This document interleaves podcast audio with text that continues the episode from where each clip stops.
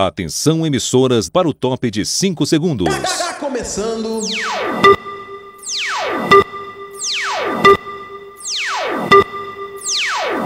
Space do Muca.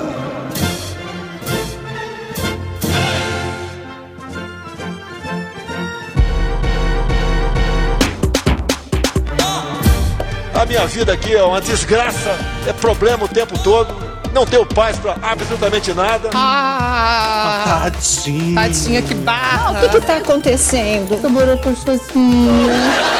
Olha o passarinho cantando, que coisa bonita. Vai perder, vai ganhar, vai perder, vai ganhar, perdeu! Ganhou! Nem quem ganhar nem, per nem perder vai ganhar ou perder. Vai todo mundo perder.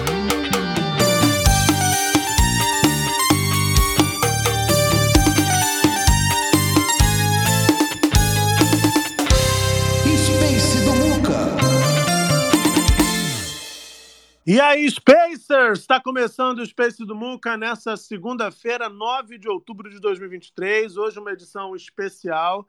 A gente vai falar desse conflito que surpreendeu boa parte do planeta, né? um conflito que estourou entre Israel e Palestina no último sábado. Né? O grupo extremista islâmico armado Hamas bombardeou Israel na manhã do sábado, dia 7.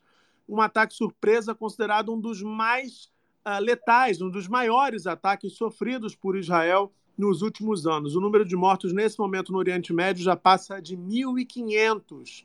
Uh, do lado israelense são 900 vítimas aproximadamente, e entre os palestinos, cerca de 687 mortos. O conflito entre Israel e a Palestina mistura política e religião e já se estende há décadas. Ao longo de quase 70 anos, ele já deixou milhares de mortos e feridos dos dois lados desse confronto.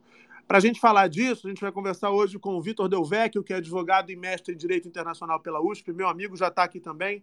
Vamos falar com a Lúcia, querida, que está sempre por aqui também. A Lúcia, ela é mestre em Direito Internacional. O Vinícius Assis é correspondente internacional no continente africano, também já está aqui para falar com a gente sobre isso.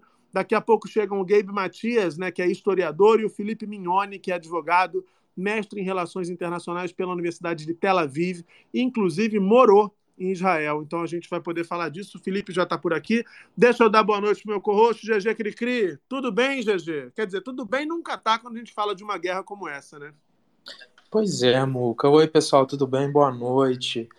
É, eu tô. Hoje, gente, eu teria muito para acrescentar com esse debate, mas como temos figuras ilustres aqui para falar, vou ficar na posição de ouvinte apenas, porque, enfim, Muca, a gente tem que dar espaço para as outras pessoas brilharem, não é mesmo? Entendi. Mentira, humilde, é né? tô... A senhora é bem humilde. É bem humilde. Mentira, é porque eu não sei nada mesmo, eu quero aprender também. Mas aqui, uma coisa eu sei muito bem, que é o quê? Galera, dá retweet nesse post aqui em cima, porque não é o nosso horário habitual, a gente tem aberto mais tarde o Space para para a galera, inclusive a galera que gosta de política, enche o saco do povo, vai lá assim no, no, no Garrone, fala assim, Garrone, hoje tem política, Brian, você tá perdendo, enfim, vai lá perturbar o povo que o papo hoje vai ser marav maravilhoso, não vai ser, né? Mas enfim, vamos aprender.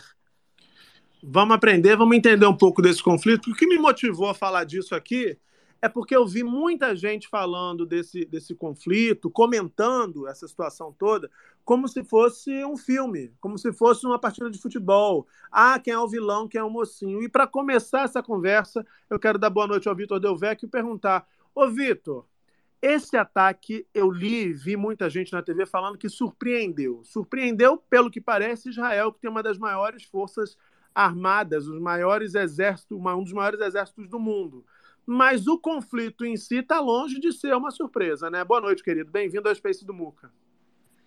Fala, pessoal. Boa noite, Muca. Boa noite, todo mundo. Prazer estar aqui com vocês hoje, pena aqui para comentar essa situação super tensa aí, mas acho que a gente está bem informado. É uma forma de resistir, inclusive de fazer boas escolhas sobre é, como entender esse conflito. Então, vamos lá, Muca, é o seguinte. É, de fato, esse ataque ele surpreendeu muito Israel. Inclusive, havia um, uma. Assim, a própria inteligência israelense ela informou que o Hamas ele vinha num momento muito enfraquecido, não, não necessariamente enfraquecido, mas assim pouco ativo, é, e que portanto não havia grandes riscos de um ataque ou, ou qualquer é, atividade dessa magnitude.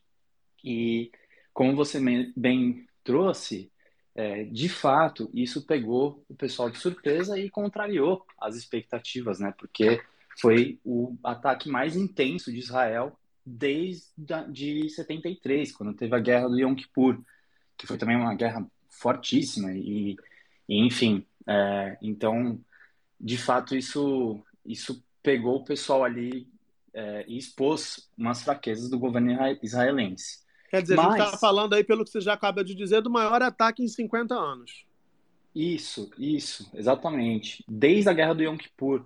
Né? Mas como você bem mesmo trouxe, Muca, é, esse é um conflito que ele é constante. Né? E, é, e até muito triste, porque a nossa mídia ocidental ela não mostra essas mortes que ocorrem no dia a dia é, e que, em geral, são, não são do lado israelense. É, eu não estou aqui de maneira alguma minimizando a, a dor e a perda é, que o lado israelense trouxe, assim, mas eu acho que é importante lembrar que esse conflito ele é constante, é uma tensão é, muito grande nas regiões de fronteira. Frequentemente tem o lançamento de foguetes de um lado contra o outro. O Hamas faz esses lançamentos é, contra Israel, Israel retalia e, claro, existe toda uma política é, de anexação de terras e de tratamento da população que mantém esse clima de tensão muito elevado constantemente. Então, é, assim, é muito triste, né? Porque a gente, com esse novo capítulo, só piora a situação e distancia uma resolução pacífica para a situação.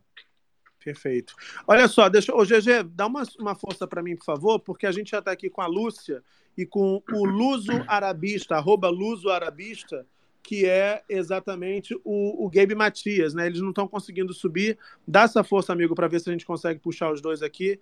Enquanto Perfeito. isso, eu vou conversar aqui com o Felipe, o Felipe Mignoni, que, como eu apresentei no começo, é mestre em Relações Internacionais pela Universidade de Tel Aviv, morou em Israel. Felipe, boa noite, bem-vindo ao Space do Muca. Eu queria que você trouxesse para a gente um pouco dessa percepção de quem esteve uh, por muito tempo naquele território, que é um território conflagrado, como bem lembrou o Vitor aí já há bastante tempo. E aí, Muca, boa noite. Boa noite, pessoal que está ouvindo, pessoal que está inscrito aí como oradores. É muito bacana poder participar aqui e dividir um pouquinho da minha experiência. É, bem, sim, eu, eu estive dois anos morando em Tel Aviv, onde eu, eu estudei, eu fiz um programa de mestrado lá, que por coincidência é um programa só sobre essa questão, a questão do, do conflito israelo-palestino. Uhum. Que, como o Vitor aí apontou, né, já vem se arrastando aí pelo menos desde os anos 40, desde a construção de Israel, da independência de Israel, e mas que acabou também é, não só sendo um tema de interesse para mim na faculdade, mas que acabou também me impactando pessoalmente. Eu tive lá durante o último dos conflitos. Foi isso foi em 2020, ou agora Agora eu tô, tô pensando se foi em 2020 ou 2021. Uhum. É, foi, foi durante a pandemia e teve um salvo de foguetes do Hamas, também nas mesmas condições que estão acontecendo agora. Uhum. A coisa durou um pouco mais de uma semana e tudo mais. E, e quando as coisas estão conflagradas assim, é, geralmente é muito difícil tanto de haver algum diálogo lá dentro de Israel, porque, lógico, a vida das pessoas está tá em perigo, né? Você tem muitos interesses ali em jogo, é a sobrevivência das famílias, a gente está falando de, de décadas e décadas de história. Mas também é muito difícil para tentar explicar para o pessoal no Brasil, o pessoal de fora, o que está rolando, porque é isso, né? São camadas e camadas de, de conteúdo, e são mapas, e são eventos históricos e tal. Então, é, acho que o que eu puder colocar aqui para vocês, para ajudar a gente a passar por tudo isso e a gente formular alguma forma de, de ajudar também, né? De, de participar aqui dos nossos lugares, vai ser muito bom. Perfeito, querido, perfeito. Deixa eu dar boa noite ao Vinícius Assis, que é um correspondente brasileiro, né? Está uh, lá no continente africano, inclusive o Vinícius está sendo muito gentil de ter topado participar, todos os convidados, mas especialmente o Vinícius, porque lá são quase quatro da manhã já. Ele está gentilmente aqui madrugando com a gente no Space do Muca para poder trazer essa perspectiva direto do continente africano. Vinícius, boa noite ou bom dia para você. Obrigado por estar aqui com a gente, pela gentileza. Eu queria que você trouxesse para a gente esse olhar do continente africano, porque a gente aqui Uh, uh, me parece que no Brasil, especialmente, onde a gente está, a gente tem uma perspectiva muito atravessada pelo viés norte-americano, que é um viés muito mais simpático à causa uh, israelense. Eu queria que você falasse para a gente um pouco de como esse conflito, de como esse novo capítulo desse conflito histórico está repercutindo aí no continente africano. Vinícius, aliás, em que país você está? Em que cidade você está agora? Oi, pessoal, bom dia. 4 e 11 aqui na África do Sul. Estou em Joanesburgo, meus últimos dias aqui. Uhum. Da, na quarta-feira eu me mudo para a Costa do Marfim.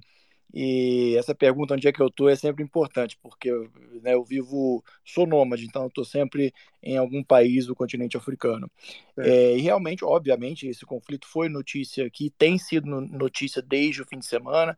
Teve protesto é, ontem, aliás. Bom, teve protesto na cidade do Cabo, né? É um protesto pró-Palestina, né? Inclusive, o, o, o, muçulmano que estava coordenando o grupo que fez esse, essa manifestação disse que, para eles, o Hamas não é um grupo terrorista, então ele criticou essa forma do Ocidente de tratar o Hamas assim, disse que é um movimento de resistência, e eles acham que isso é só o início de uma luta pela liberdade. Então, tem, eu vejo muito é, em países africanos esse discurso pró-Palestina é, como ao, de, de, um grupo que sempre foi. É, é teve as suas liberdades re, é, reprimidas, né? Enfim, foi um grupo atacado por Israel, então é como se tivesse realmente é, é o, o, foi muito oprimido, então agora está se rebelando. Né? Teve também aqui na África do Sul uma reação muito forte de judeus é, demonstrando preocupação, primeiro por conta de é, possivelmente um aumento de discurso de ódio contra judeus, é, e segundo também porque eles são muito ligados, né? tem muitos judeus daqui da África do Sul ligados, uh, que são, são ligados aos judeus é, israelenses, então eles têm uma preocupação muito grande que isso afete né, diretamente enfim, as relações pessoais e tal. Agora, é, é, a União Africana se manifestou no fim de semana né, o presidente da Comissão da União Africana, Moussa Faki Mahamat, divulgou um, um, comunicado que foi bem ponderado. Né, muitos países africanos são abertamente pró-Palestina, o que algumas pessoas acham que até assim um, um, tem uma dose de hipocrisia, porque fala-se que é pró-Palestina, mas ninguém recusa dinheiro de Israel. É, a presença israelense vem aumentando no continente africano, né, e ele fez um, um trecho, só vou destacar aqui um trecho do discurso que ele fala o seguinte: ele sempre pede, né, o fim, a União Africana pediu o fim das hostilidades, mas ele falou o seguinte: ele apelou principalmente à comunidade internacional e às principais potências mundiais, em particular, que assumam as suas responsabilidades de impor a paz e garantir os direitos dos dois povos, né? o povo israelense, o povo da Palestina. Então, isso foi de um discurso diretamente às grandes potências, que, como a gente já sabe, sempre tem a sua influência nesses discursos. Agora, a, a, vocês devem se lembrar, quem acompanhou, Bom, eu sempre repito, para quem não sabe que a União Africana é o mesmo que a União Europeia, só que com países africanos. É, no início do ano, teve a cúpula da União Africana e a delegação israelense foi expulsa porque Israel tenta há anos é, um, um, espaço de um assento de observador na União Africana, só que não consegue. Por quê? Por exemplo, tentou em 2013, 2016, é, sempre tenta. E aí tem a União Africana, para quem ainda está tá se perguntando aí, né, que, que esse cara está falando da África de um conflito que não é na África? Bom, o continente africano, os países, 54 países do continente africano representam 28% dos países membros da ONU a, a presidência do Conselho Nacional, o Conselho de Segurança da ONU, está com Moçambique. Então, assim, tudo está ligado, evidentemente, ao continente africano, até possíveis tomadas de decisões, votos, né, enfim, é, todo mundo quer os países, a, quer ser aliado dos países africanos nesses, principalmente se tratando desses assuntos, né? Então a gente tem, por exemplo, África do Sul, Botsuana, Zimbábue, que sempre foram contra a, a readmissão da presença de Israel né, nessa, nessa questão do, de, de, do assento de observador na União Africana.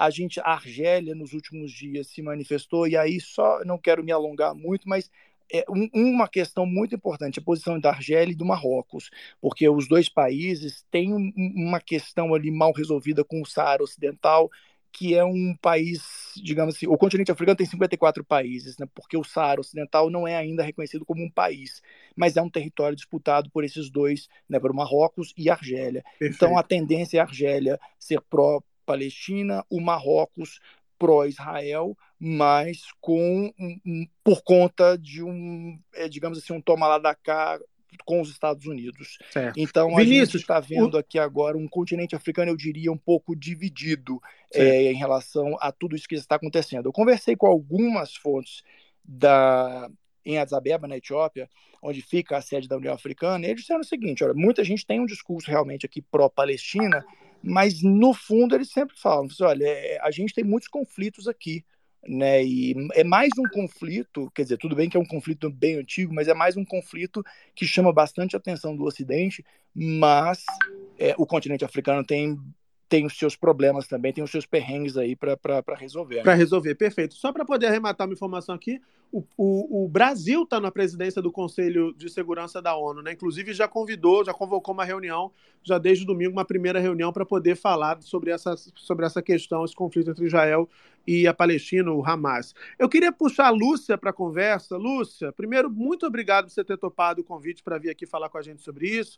E eu queria fazer contigo um exercício, porque, como eu disse logo no começo, eu fiquei preocupado de ver as pessoas torcendo por um conflito como se estivessem torcendo pelo destino de personagens fictícios de uma série da Netflix. É, eu queria entender primeiro, queria que você ajudasse a gente a entender o que está em jogo. Por que essa treta de 70 anos? Por que, que a gente está falando ainda de um conflito? Eu, por exemplo, fiz 43 ontem. Desde que eu sou moleque, eu vejo falar: ah, o Estado palestino, o Estado palestino, vamos criar o Estado palestino. Nunca criam o Estado palestino. Onde é que está apertando? Por que, que dá esse, esse, esse, esse nó? Onde é que está a razão desse nó que ninguém consegue desatar e agora, tristemente, desemboca em mais um conflito tão violento? Boa noite, querida. Boa noite, desculpe a voz, momento alergia, mas eu acho fundamental é, o tema, né? A gente colocar, a gente construiu conhecimento juntos, né? Todo mundo co co cooperando para a construção desse pensamento. Os oradores, boa noite, todos, e aos ouvintes, né? Porque a partir das perguntas, da interação da gente, a gente vai construir um, uma forma de verificar essa situação tão triste que não é um joguinho de videogame, porque essa noção do, essa perspectiva de que como está, como está sendo televisionado, né?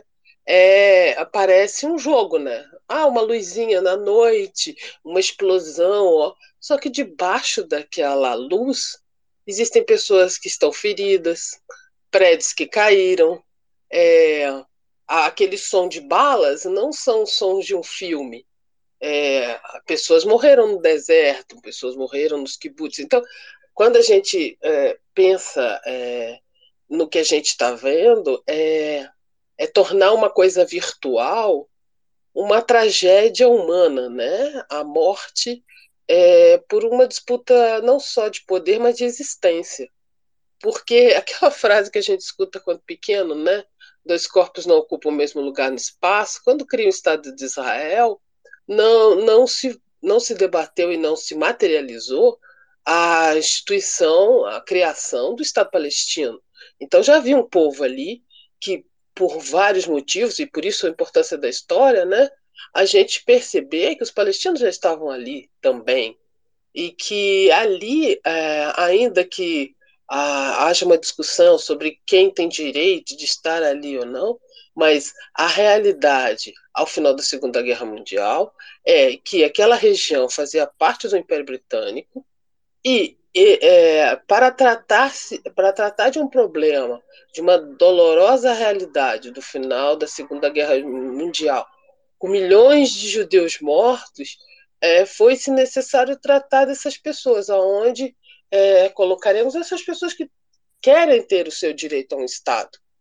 Mas, ao mesmo tempo, olharam no mapa e disseram: ah, vamos colocar ali, no lugar original, e aí a gente tem várias discussões, né? várias correntes analisam esse momento, que teve uma forte participação brasileira, porque no início das Nações Unidas, nas discussões logo depois da Segunda Guerra Mundial, graças uh, o nosso representante nas Nações Unidas, na recém-criadas Nações Unidas, até um pouco antes, é, ele, a participação do Brasil foi bastante importante. Então, é, algumas pessoas dizem, ah, o Brasil não tem um peso internacional. Sempre teve. Sempre teve, até mesmo antes da, das Nações Unidas, mas é o tema do nosso, da nossa conversa. Mas, voltando à sua pergunta, é, este povo palestino estava lá. Então, não é afasta aí senta na outra cadeira. Não, eles teriam que, eles, eles convivem. Então, a gente está no mundo da, da, construção jurídica, né, em que você cria o Estado de Israel, mas não cria a Palestina, e você tem a materialidade, você tem um povo palestino e um povo que, pelo mundo inteiro, cria é, é, de maneira bastante é, capaz né, é, o Estado de Israel. Então, é nesse conflito histórico e jurídico que a gente tem a situação que a gente tem. É um que não é e o outro que é, né? O ser Estado de Israel e a potencialidade do Estado palestino. Desculpe. Não, imagina. prolongado, porque nós temos outras pessoas também que vão que podem contribuir, tá bom? Imagina, tá ótimo. Agora, eu queria já puxar para a conversa meu amigo Nelson Garrone, que também chegou aqui. O Garrone vocês já conhecem do Space do Muca. Quem não conhece, enfim, apresenta agora. Jornalista, tem o, é criador de conteúdo também, tem o canal dele, a coluna do Garrone no YouTube, e além disso é correspondente internacional da CNN Portugal. Garrone, saudade de você, querido, boa noite. Eu queria já te provocar, porque você falou para mim hoje, a gente conversou rapidamente pelo WhatsApp, você me disse que estava em Israel exatamente no começo ali de toda uma confusão, porque ao que, ao que parece, segundo você traz para gente, não era, não vivia uma fase boa uh, uh, o Netanyahu uh, no comando ali do, do, do, do, Estado de Israel, do governo de Israel. eu queria que você contasse para a gente, porque a Lúcia traz esse contexto histórico dessa, dessa, eh, desse estabelecimento do Estado de Israel e o não estabelecimento de um Estado palestino. e a gente entende que Israel fazia resistência à criação de um Estado palestino. Mas Israel também enfrenta resistência dentro do seu próprio território. Eu queria que você trouxesse para a gente um pouco desse contexto. Boa noite de novo, querido. Oi, querido, quanto tempo? Eu não tenho, eu não tenho como acrescentar nos outros spaces sobre fazenda. É, então é, você, fico, não, você tem essa falha no currículo porque você não assiste. Ah, gente, ah, Sherazade falou, gente. Se ela morrer, eu, eu presto atenção na notícia. É, eu, por um segundo eu pensei que você fosse falar, você estava lá na época da fundação, em 48. falei, não, não, não estava, não. só um pouquinho. não, não estava lá. Não, e é interessante quando você fala da fundação em 48, quando você tem o plano da ONU, você nem tem a palavra Estado palestino, né? Você tem Estado judeu e Estado árabe. Assim que, assim que foi, que foi é, decretada a independência de Israel, eles chamam de independência, e, e os árabes chamam de. Eu estou tendo cuidado de, de não chamar palestino, porque nesse caso é árabe, é mais abrangente eles consideram essa Nakba a grande, a grande de, destruição e tal, e eles não aceitaram e declararam guerra a Israel. Israel, que mal era um país, venceu essa guerra que eles chamam de guerra de independência. Mas por que, que eu, falo, eu falo isso? Eu acho interessante, eu botei uma data, e a Lúcia trouxe esse marco, mas como você vai contar qualquer história, a data que você marca para começar a contar a história já dá, uma, já dá um viés. Por exemplo, vou falar do mais recente. Eu vou chegar lá, tá? Na, no Netanyahu. Mas o mais recente. A notícia que a gente deu. Houve uma invasão no território palestino, ataques promovidos pelo Hamas, pessoas sequestradas, é, pessoas mortas, fuziladas, raptadas. Uh, caracterizamos isso como uma ação terrorista do Hamas. Tá. Em seguida veio o ataque Israel, de Israel à faixa de Gaza.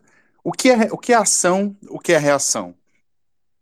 O Hamas diz que é uma reação ao bloqueio de Israel à faixa de Gaza, é uma reação à visita de autoridades israelenses ao, a um lugar, um dos lugares mais sagrados do islamismo, que é a mesquita de, de Al-Aqsa, o Templo do Monte, e também uma reação ao aumento da violência na Cisjordânia.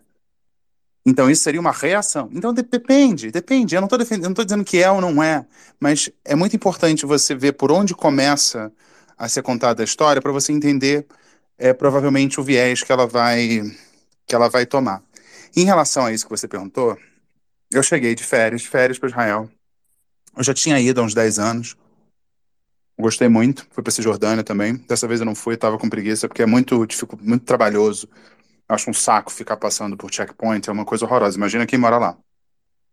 E eu cheguei e tinha acabado de estourar esse esse movimento. Eu até falei no meu último vídeo, comparando com a situação que acontece no Brasil, do Congresso tentar se sobrepor à Suprema Corte.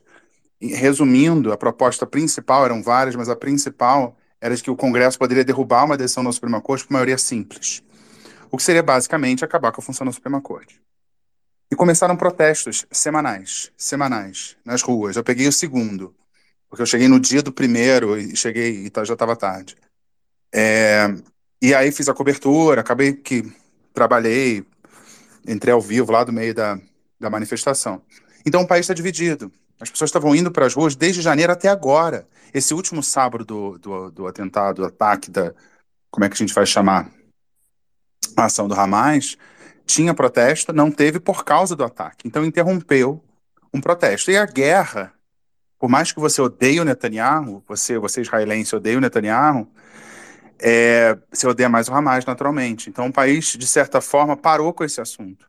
Esse assunto está suspenso. Mas há quem diga que essa divisão provocada pelo Netanyahu ao tentar é, levar a cabo essa, essa reforma que iria se sobrepor ao Supremo, ao Suprema Corte de lá, ele teria dividido muitas partes do país, inclusive a inteligência e as Forças Armadas.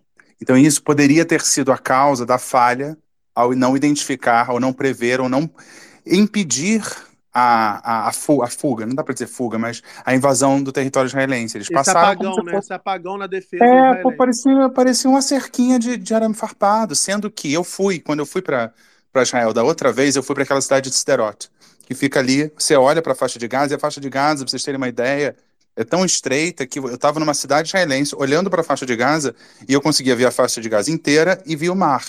Então, é um lugar muito estreito. E dessa vez que eu estava lá, teve um, um foguete, e o domo, o domo funcionou. E é uma coisa aterrorizante, porque a gente estava tendo uma aula, uma aula numa colina mirando a faixa de Gaza, e aquilo ali acontece. Dessa vez foi uma coisa tão bem planejada, e foram tantos ataques que, os, que o, o sistema não conseguiu prever. Mas, enfim, é só para ressaltar que entra, ah, essa, esse episódio acontece num- numa Israel dividida, e nesse momento, o, o primeiro-ministro tenta chamar todo mundo para fazer um governo de união, e ele agora tem mais poderes para exercer, o- pra exercer o, o, a- o poder dele, tem mais, mais possibilidades, porque está em situação de guerra, ele declarou guerra, então ele está mais, ele pode agir mais, e dificilmente esse assunto da reforma no sistema judicial vai avançar nesse, nessa situação. nesse contexto.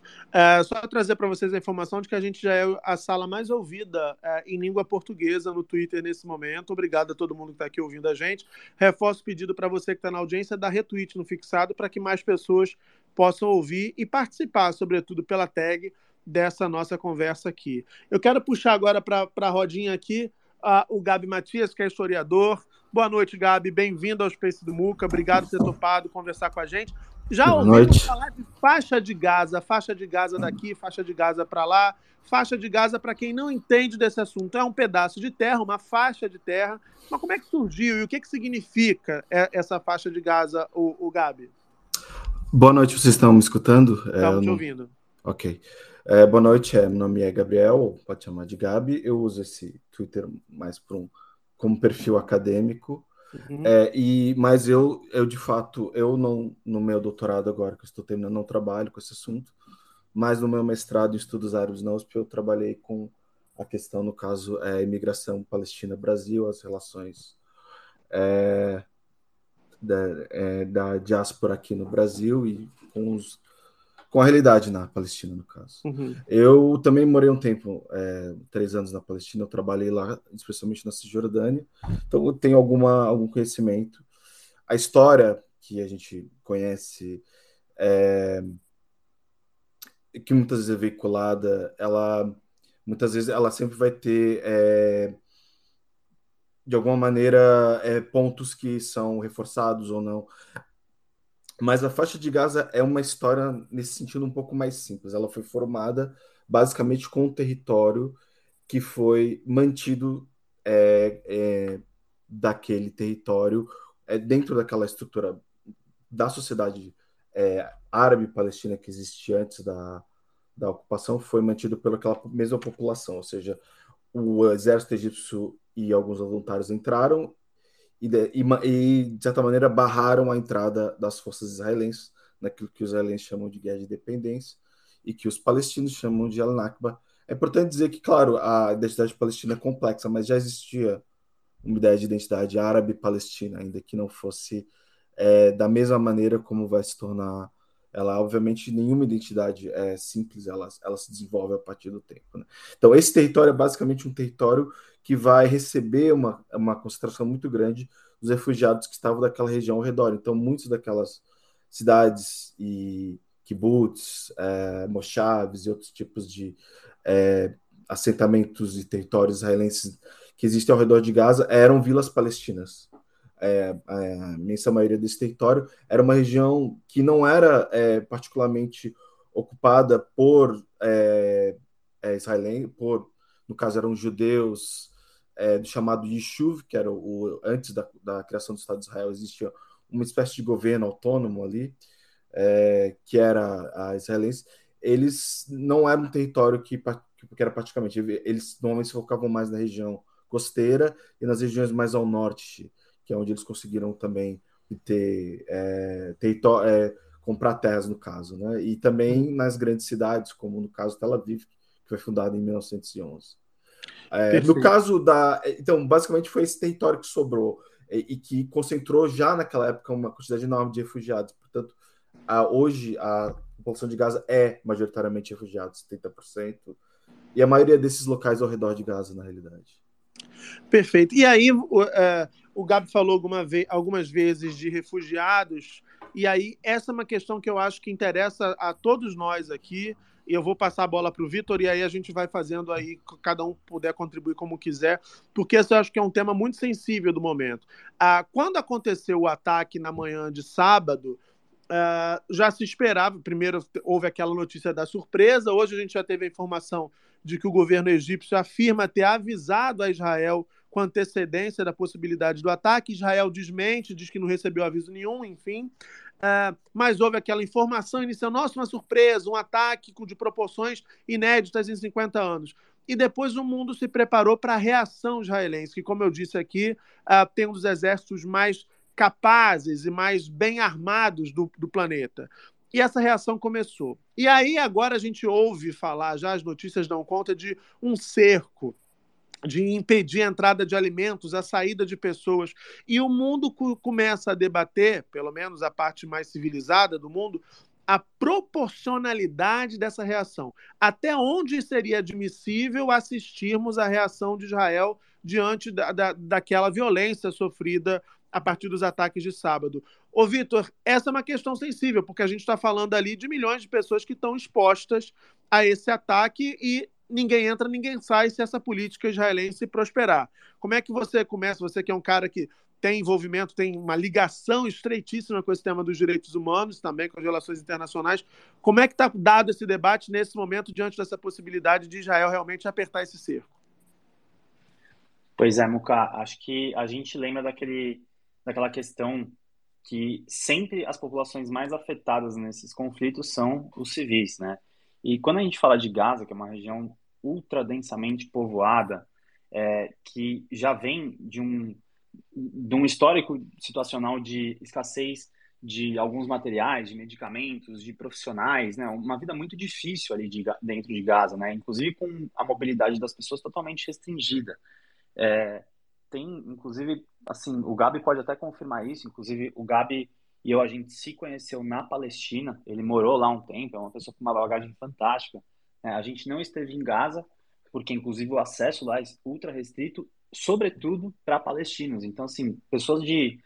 É, desde que o cerco se, se endureceu ali em Gaza, é, tem uns 15, 16 anos, as pessoas não saem de lá para Israel, né? Então, é, existe um, um, temor muito grande que essa resposta de Israel ela venha num sentido de vingança e sem os cuidados que essas é, interferências militares precisam ter.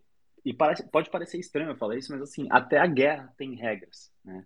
E fato é que a gente já tem notícias de é, hospitais bombardeados, inclusive a Médicos Sem Fronteiras publicou uma nota dizendo que, que teve é, staff deles que morreu nesses bombardeios de hospitais, instalações é, de saúde. É, a gente tem é, inúmeros vídeos de, que mostram prédios civis sendo atingidos.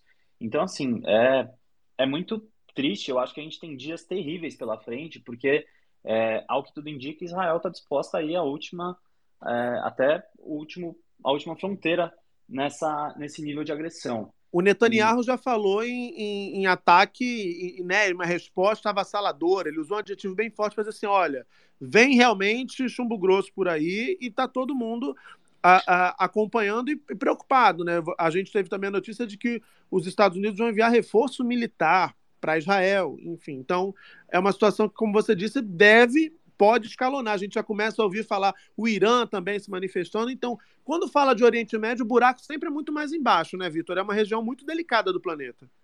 Pois é, e se a gente começar a escalar o conflito envolvendo potências, é, outras nações, a gente vai acabar numa guerra gigantesca que pode envolver, inclusive, é, armamentos nucleares. Então, a gente está falando de um momento muito delicado e que expande aquela fronteira do Oriente Médio ali que, enfim, que, que às vezes a gente pode imaginar que tem muito menos a ver com nossa vida, né? Mas, pô, a partir do momento que tantas nações começam a se envolver no conflito, é, a coisa começa a ficar muito perigosa.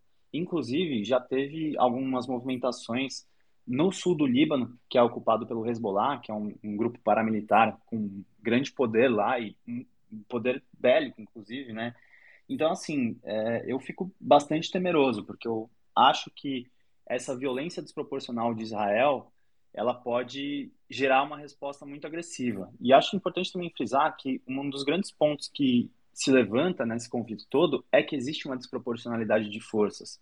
A gente está cansado de ver é, imagens de adolescentes palestinos tacando pedra e Israel respondendo com bala. Então é sempre é, essa grande crítica que se faz no, nos confrontos de hoje em dia. Você tem uma violência de Estado praticada por um, um exército organizado, um governo super poderoso, e do outro você tem é, células, pessoas que de maneira é, muito menos estruturada agem, né? Perfeito, perfeito. O que você disse então é que a gente pode ver, além dessa, como eu disse já, dessa adesão do mundo ocidental, a gente pode ter uma reação uh, também forte e surpreendente do mundo árabe, das potências árabes. Seria isso? Desculpa, Muca, deu uma cortada aqui para mim. Você pode repetir? Claro, claro. O que você está dizendo é que, além dessa, dessa, desse incremento, digamos assim, nessa ofensiva por parte de alguns aliados israelenses do Ocidente, a gente pode ter também uma reação surpreendente e forte das potências do mundo árabe. Com certeza. Inclusive, se a gente faz um retrospecto, é, as guerras que giraram em torno da questão palestina, elas tiveram envolvimento das potências vizinhas, dos países vizinhos. Então a gente está falando de Líbano, Egito, Jordânia é, e também o, existe um forte indício de envolvimento do Irã né, nesse ataque e ele é um grande aliado do Hamas. Então e o Irã também é, um, é uma grande potência é, em termos bélicos. Então assim a gente está falando de um conflito que tem grandes chances de escalar e ser muito mais desastroso do que já está sendo. Perfeito. Pode falar, Lúcia. Ah, eu uh, adorei as palavras do Garrone sobre é, a, Constituição do Estado de Israel, mas eu antes eu só queria fazer uma precisão é que a gente está falando de refugiados e as pessoas muitas das vezes fazem confusões entre migrantes, refugiados e na verdade o refugiado é aquele que não cons que conseguiu atravessar uma fronteira, porque se a gente pensar e aí eu, eu comungo do, do Gabriel, do Felipe, do Vitor, é, o meu mestrado foi sobre a, a, construção da ideia do refugiado depois da Segunda Guerra Mundial. E é, o, a gente está falando dos anos 50, né? E, e aí a lógica na construção da ideia dos refugiados é aquela que consegue atravessar uma fronteira. E aí, gente, quem não consegue atravessar uma fronteira é considerado deslocado interno. É só para a gente entender esses, esses conceitos que muitas das vezes a gente vai falando aqui entre a gente que pode parecer é, não, não palatável para quem está ouvindo, tá? Mas voltando ao que vocês estavam tratando tão brilhantemente, é, o, que, o que me, me leva à, à questão que a gente está vivenciando hoje é a gente está falando de um conflito assimétrico, né? Que produz a mesma coisa, que produz os dois grandes efeitos, feridos e mortos, mas a gente está falando de um movimento, de um grupo contra um Estado. Né? A gente tem uma força estabelecida e você tem um grupo que também utiliza, que se utiliza da força. E eu achei muito interessante é, as contribuições de todos, porque a gente está montando um cenário de uma complexidade. A gente está vendo é que, apesar de todos nós estarmos falando, e, e isso é muito utilizado, guerra, guerra, guerra, a gente está falando é, de um conflito. Aí a, a gente está, eu estou sendo muito rígida no, nos conceitos, porque é, quando a gente está falando de direito internacional, muitos dos que estão falando aqui são da área de direito internacional. Direito internacional, é, vamos falar só do século XX, né? A gente está falando de, de, de uma problemática entre estados.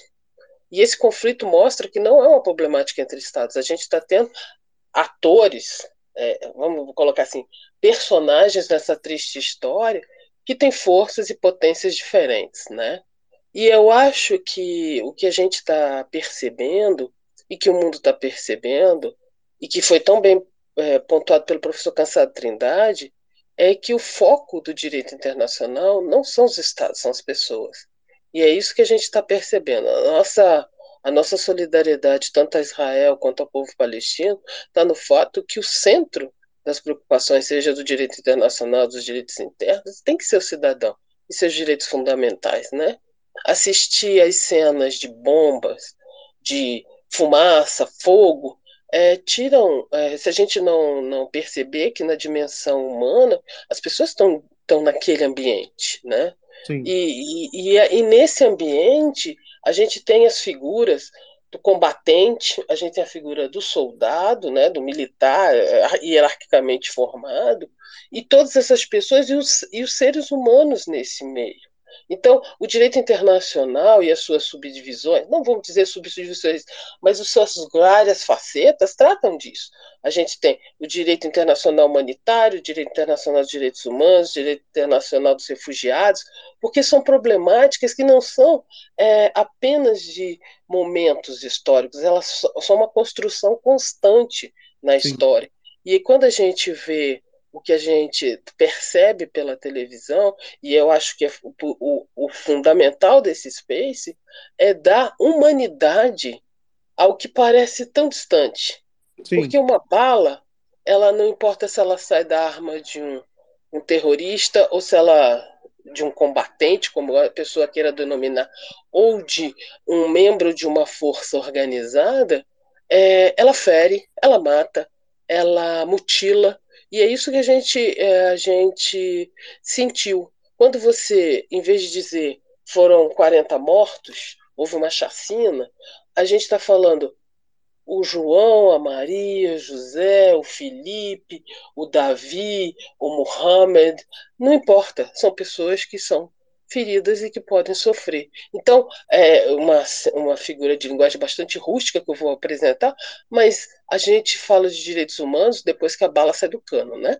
Se você, uma coisa é você lutar pelos seus direitos quando você está do lado oposto ao cano da bala, ao cano da arma. Então, se a gente pensar nessa perspectiva e a gente der o tom da humanidade, a gente vai ver que é novamente momentos de profunda tristeza que a humanidade assiste. E o, o pior que a gente está assistindo é a desnaturação da figura da guerra. Porque a guerra, e, e aí a gente tem. Não vou entrar nessa área, que senão a gente vai demorar demais, mas quando você se coloca na figura de quem pode sofrer, na potencialidade do sofrimento, aquelas imagens são dolorosas. Quando você se distancia daquelas imagens dolorosas, é um joguinho de videogame. Tudo, tudo passa a ser aceitável. Tudo passa Exatamente. A ser aceitável. Pode Desculpa falar... me prolongar. Não, imagina, meu amor. Pode falar, Garrone. É, eu acho interessante a gente é, ter um pouco de dimensão, e quando eu falo dimensão, é, é dimensão é física mesmo, né? se a gente está falando de uma área aí, de uma região, o Estado de Israel, só o Estado de Israel, é tipo do tamanho de Sergipe, o nosso menor estado, sendo que dali da metade para baixo é muito desértico, né? Você tem o Negev ali no sul, então é uma área meio, meio inabitável. Então é um lugar muito pequeno. Só que cada detalhe, qualquer pequeno gesto, é, ressoa de forma muito, muito retumbante. Eu vou lembrar um caso aqui do ex-presidente Jair Bolsonaro que queria, para agradar a sua base eleitoral, transferir a embaixada eh, brasileira que fica em Tel Aviv para Jerusalém. São poucos os países que têm embaixada em Jerusalém, porque isso implica basicamente, a, a não ser os Estados Unidos, talvez, né? Você se, você se, se é, é uma espécie de escaramuça com qualquer país árabe ou qualquer país que não, não reconheça Israel. E são, eu acho que são 28 países árabes e, e, e de maioria muçulmana. O Bolsonaro não conseguiu fazer isso. Não conseguiu transferir a embaixada. Ele, ele sugeriu, logo depois já veio uma reação da Liga Árabe, e o, e o Brasil exporta muito, especialmente proteína animal, para o mundo árabe, não conseguiu. Ele conseguiu, ele abriu lá um escritório de qualquer coisa, que não tem muita importância, um escritório comercial, mas dada a relevância de ter um escritório brasileiro sendo aberto ali, que já é uma sinalização de que você reconhece Jerusalém como capital de Israel, o Benjamin Netanyahu estava presente. Ele foi na abertura desse escritório, que nem consulado é, não é, não é nada, nada muito relevante, mas ele foi, porque para ele, Jerusalém é a capital indivisível é, de Israel. Para os palestinos, muitos deles, é a capital indivisível, talvez seja só a metade, a metade oriental, mas qual, qualquer detalhe, qualquer tirar uma pedra de lugar, ou qualquer, por exemplo, visita, uma visita de um judeu a um lugar ali na, na, no complexo da, de Al-Aqsa. A, a, a, intifada começou assim, quando então o então ministro Ariel Sharon, acho que nem era primeiro-ministro ainda, acho que ele era ministro, ele foi fazer uma visita, uma visita num lugar sagrado. Estourou a intifada, intifada, intifada sendo a revolta popular palestina. Amigo, então, só para poder a gente contextualizar um pouco melhor para a galera que está ouvindo aqui, é, Jerusalém, você trouxe para a gente, a primeira vez que Jerusalém aparece nessa nossa conversa. Ela tá, a gente pode dizer, é correto dizer que está no epicentro dessa disputa. Por que está no epicentro dessa disputa? Eu abri aqui falando que esse é um conflito político e também com uma, um viés religioso fortíssimo. Era importante, eu acho, a gente contextualizar para quem nos ouve. Por quê? Por que esse aspecto? Onde é que entra exatamente essa questão religiosa nesse conflito? Vamos lá. É, tem uma amiga minha que mora em Israel há 20 anos, ela, ela é jornalista, fodona e tal. E ela, eu, quando eu, eu, quando eu visitei Israel, eu encontrei com ela e ela falou assim: é um conflito religioso. Eu estou, eu estou, porque no fim das contas, quando você começa a discutir, você começa a discutir, você para lá. Eu vou, eu vou tentar explicar assim, é impossível explicar a geografia de Jerusalém, porque é um lugar muito pequeno é, e muito compacto, é muito comércio com um templo, porque ali também virou um, virou um destino de, de, de turismo, principalmente é, cristão, muito forte, né? Por quê? E aí, porque ali você tem os lugares, teoricamente, onde foi a Via Crucis, né? Teoricamente, porque foi criado, acho que 15 séculos depois. Mas você tem ali os últimos passos de Jesus, várias passagens bíblicas de Jesus, ah, os últimos passos de Jesus, o lugar onde ele morreu, tá lá, os últimos passos da, da Via Crucis são dentro da igreja do Santo Sepulcro. E Igreja do Santo Sepulcro não é uma igreja. Elas são várias igrejas, porque não é, não tem um, uma, uma pessoa que manda. São seis denominações é, cristãs e é tanta confusão que a chave da Igreja do Santo Sepulcro fica na mão de um muçulmano. Então você tem esse, esse simbolismo que eu acho que para cá não precisa explicar muito qual a importância de Jerusalém, porque imagino que a, que a nossa audiência seja cristã. Então, e eu não sou cristão, então essas pessoas sabem mais, mais do que eu a importância de Jerusalém. Agora, é, por que, que é importante para o judaísmo e para o islamismo? E, e porque, assim, mal ou bem, a parte cristã ela não está em disputa. A parte é, importante para o islamismo e para o judaísmo, elas estão em disputa. Você tem ali aquele muro que a gente chama de Muro das Lamentações, como se. Eles não chamam de Muro das Lamentações, eles chamam de Muro Ocidental, porque aquela, aquela, aquele vai e vem da reza as pessoas interpretaram quando viram como uma lamentação, mas não é, é só uma reza se mexendo. Então não é Muro das Lamentações, Muro Ocidental, é o nome que está lá. É o muro do Templo de Salomão, do segundo Templo de Salomão, que, que foi destruído, e só sobrou aquilo ali. E o lugar onde é mais sagrado para os judeus é um lugar que hoje eles não podem acessar, porque é, é ali onde tem o complexo da Mesquita de Al-Aqsa e para os judeus o Monte do Templo. Então, é um lugar que para os muçulmanos é o lugar onde é, o profeta Mohammed ascendeu aos céus. Ele morreu na Península Arábica e, segundo a tradição islâmica, ele subiu aos céus de, subiu aos céus de Jerusalém. Então, tem uma importância. Meca, Medina e Jerusalém são cidades sagradas para os muçulmanos, entre outras, mas essas são as principais. E tem, essa, e tem essa, esse muro. Então, Israel, é, gostando ou não, é quem tem o controle de Jerusalém hoje, oriental e ocidental, gostando ou não, não é uma, não é uma opinião, é um fato, é ele que manda. Só, só essa parte do, do, do, do, do complexo de Al-Aqsa, que é um controle de, de, de, de agentes de segurança da Jordânia que foi alguém ali minimamente assim é, neutro nessa história para poder comandar, porque a Jordânia reconhece o Estado, o Estado de Israel. Então você imagina, você é um judeu religioso, está em Israel, está em Jerusalém, Israel controla Jerusalém. Mesmo assim, para não ter uma hecatombe mundial, você não vai visitar aquele lugar que é o mais sagrado para você. E o lugar que e quem pode visitar são os turistas e tal, e os muçulmanos. Os judeus não podem não podem rezar ali. Eles podem fingir que não são judeus, mas eles não podem rezar ali porque dá um baita de um, de um problema. É. E é tudo e é, um, e é um muro. Para gente aqui seria assim, um terreno baldio, é, um espaço que não é um espaço grande. Aqui seria um espaço que alguém poderia ter como uma propriedade privada, sabe? Não é um uhum. espaço gigantesco, mas tem essa delicadeza. O que para eles é o que sobrou do templo e já tem projeto. Tem gente que faz projeto, tem em Israel isso, a galera da extrema direita religiosa ou ultra-ortodoxa e tal, que já tem o um projeto para tirar aquela mesquita de lá e construir o terceiro templo. Entendeu? Tem isso. Isso, se acontecer hoje, seria uma, seria uma hecatombe mundial. No futuro nunca se sabe, mas existe esse projeto. Ó, se, se Israel resolver demolir isso aqui, já tem até projeto.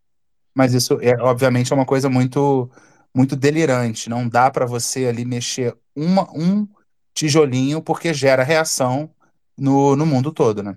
É, eu acho que essa sua fala foi muito rica. A gente já tendo falas muito ricas aqui, acho que foi muito rica para entender a sua primeira frase da resposta é um conflito religioso. Né? Eu acho que todo mundo conseguiu entender o que está em disputa, na verdade, quando a gente fala de, de, Jerusalém especificamente. Eu não sei se quem levantou a mão primeiro foi Vinícius ou foi Felipe. Eu vou, vou com Vinícius por causa do horário só, Felipe, que Vinícius está lá já quase 5 da manhã. Fala, Vinícius. Uh, cara, é, só uma observação. Aqui também circula a informação, a suspeita de que Israel sabia do ataque. Por quê? Na semana, a, a, ministra das Relações Exteriores da África do Sul deveria estar lá essa semana. Só que na semana passada, Israel não, não autorizou, negou acesso ao território palestino através do território de Israel. Então, assim, algumas suspeitas foram levantadas em relação a isso. Talvez eles possam ter sido surpreendidos pela intensidade do ataque, mas, assim, aqui o que se fala também é que eles sabiam é, que esse ataque, que algo aconteceria. E eu achei muito interessante o que a Lúcia falou sobre o aspecto humano. É, eu já, já, já cobri guerra, eu estava na Etiópia, né, teve uma guerra de 2020, começou em 2020, durou dois anos, é, durou entre aspas, não, não, se pode afirmar, no, no papel acabou, né? mas enfim, é, você cobrir uma guerra, é, provocar sensações no público sem ser sensacionalista é um, é um desafio muito grande e fazer com que aquelas pessoas ali, as vítimas, né, tenham suas histórias contadas e não sejam simplesmente números. Isso é, eu acho, achei muito interessante de ter esse olhar humano. E para quem não assistiu, eu recomendo o documentário Promessas de um Novo Mundo. É um documentário que fala de crianças, são sete crianças que vivem em Israel, eles são vizinhos, em Jerusalém, são vizinhas, é, mas elas têm que ser inimigas. Isso me fez lembrar muito. Eu já encontrei muitos israelenses, por exemplo, viajando. Eu já tive em, em festa na Etiópia com, com gente da, da Palestina, enfim, é, de Israel, no mesmo ambiente. Mas essas pessoas, quer dizer, os seus líderes, os seus, as suas lideranças vivem em pé de guerra. E eu já encontrei vários israelenses viajando, principalmente aqui pelo continente africano. Assim, eu falo, não sou turista, sou viajante. Então eu gosto de viajar, eu gosto de mochila, eu gosto de roça, eu gosto de camping. E eu já encontrei várias pessoas que, depois do serviço militar, eles vão conhecer o mundo, vão viajar e sempre falam: a gente não aguenta mais. Mas nos últimos dias, por exemplo, eu falei com pelo menos dois conhecidos israelenses que estão viajando pelo continente africano e eles falaram: agora a gente tem que voltar. Então eles têm que voltar para o país por conta dessa situação. Mas esse documentário é interessantíssimo Promessas de um Novo Mundo. Perfeito. Obrigado pela dica. Pode falar, Felipe. É, pessoal, primeiro, assim, pegando no que o, no que o Vinícius falou aqui por último, é, assim, realmente, para além de toda essa, essa questão estranhíssima do, desse atentado, né, desse ataque aí que a gente assistiu, ter sido uma surpresa para o exército israelense, para as forças de segurança, para o governo, especialmente nessa data, eu acho que até que já foi mencionado, mas se não foi, é, foram 50 anos, né, da, da invasão do Yom Kippur. Então era uma data muito significativa, é, se esperava mesmo que fosse haver é, algo do tipo, né, alguma uma espécie de demonstração no mínimo, e então isso ficou muito mal explicado. E, mas eu queria pegar, na verdade, o meu comentário era mais no sentido do, de, de, uma bola que o Nelson levantou, porque ele falava de um momento que no nosso, nosso governo anterior é, teve um, todo um pleito né, do, por parte dos israelenses, do governo do Netanyahu, que se reconhecesse Jerusalém como a capital né, a capital do Estado de Israel. E aí eu vou, vou aproveitar, não, não quero te interromper, não, já, já interrompendo, como diz o Jô Soares, só para já fazer uma pergunta que está na tag. Por que o bolsonarismo era tão simpático a, a, a Israel, a essa, a essa demanda israelense? Por que, em outras palavras, por que essa babação de ovo do Netanyahu e de Israel, especialmente por parte do, do bolsonarismo, Felipe? É a questão dos evangélicos, né? É, isso não é um fenômeno só brasileiro, você vê isso especialmente acontecer nos Estados Unidos, é, que é uma questão de números mesmo. É, os Estados Unidos é o país que tem a maior diáspora de judeus do mundo, são cerca de 6 milhões de judeus, mais, mais ou menos a mesma população de judeus que tem em Israel, tem nos Estados Unidos, mas são quase 30 milhões de cristãos evangélicos nos Estados Unidos. Então, toda vez que tem é, processo eleitoral nos Estados Unidos, que você precisa é, né, jogar com essa questão de obter apoio do eleitorado mais conservador, especialmente dessa, dos evangélicos, Israel é uma pauta muito forte, porque se defende é, uma, essa visão da Bíblia, né, essa visão é, pentecostal, que dá mais espaço para a Bíblia Antiga, para a Torá, do que para o Evangelho, e se defende, portanto, que Israel vai ser um lugar privilegiado, onde a, humanidade vai ser redimida é, e tudo mais. Enfim, eu não sou tão apropriado desse debate, mas com certeza é uma questão religiosa. Agora, se eu puder avançar um pouquinho no meu argumento, eu ia falar claro. assim, é, que, que essa questão aí do reconhecimento, então, de, de Jerusalém, é, ela não foi um evento isolado, né? Então, como eu dizia, não foi só o Brasil, é, foi na verdade uma janela de oportunidade que o governo Trump abriu para Israel, porque tinha todo o apoio de um governo republicano, né, que se declarou desde o primeiro momento, a primeira visita de Estado, se não me engano, do Trump foi para Israel e depois para a Arábia Saudita, nessa tentativa de costurar apoios na região, no Oriente Médio, para o reconhecimento de Israel acima de tudo, porque a gente sabe que dentro do Oriente Médio, no mundo árabe, o reconhecimento de Israel ainda é uma questão hiper controversa, né? São poucos países, na realidade, que têm relações com, com Israel. Então, aí nesse contexto dessa ofensiva né, que o Netanyahu tentou fazer, é, ofensiva diplomática, aproveitando o governo Trump, aproveitando o apoio de aliados importantes, inclusive no Brasil, o que, que isso tudo pressupunha, né? E aí não sei se o pessoal vai concordar comigo, mas tudo isso pressupunha que a questão palestina havia morrido, né? Que, que a gente não tinha mais que se preocupar com essas populações, que moravam esses 2 milhões e meio de pessoas que moram em Gaza, esses 3 milhões e meio de pessoas que moram na Cisjordânia ou em Jerusalém Oriental, porque uma coisa não é compatível com a outra. Se reconhecer que Jerusalém é a capital do Estado de Israel não é compatível com reconhecer a legitimidade do, da luta política do povo palestino. É tão simples quanto isso, porque é, todo o simbolismo em torno da causa palestina, seja o ramo mais moderado, que é o Fatah, que é a autoridade palestina, né, do presidente Mohammed Abbas, é, Mahmoud Abbas, ou seja o movimento mais extremista, né, do Hamas, que é o que a gente está vendo que está capitaneando agora esse, esse conflito, todo o simbolismo do movimento palestino gira em torno da questão de Jerusalém.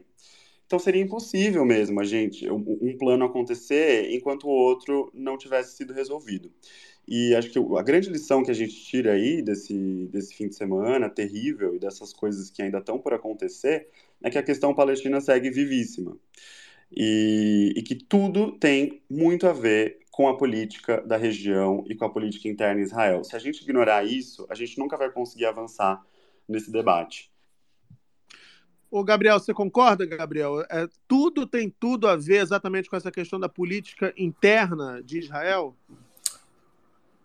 É, você diz o que aconteceu agora?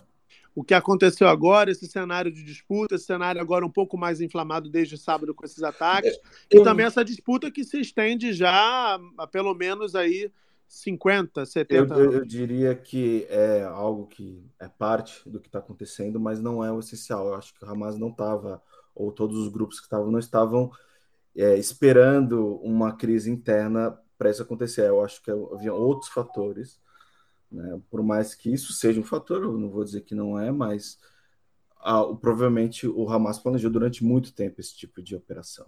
Uhum. É, não é uma operação que foi é simplesmente como as pessoas estão colocando apenas é, ataques contra civis, né, terrorismo, etc.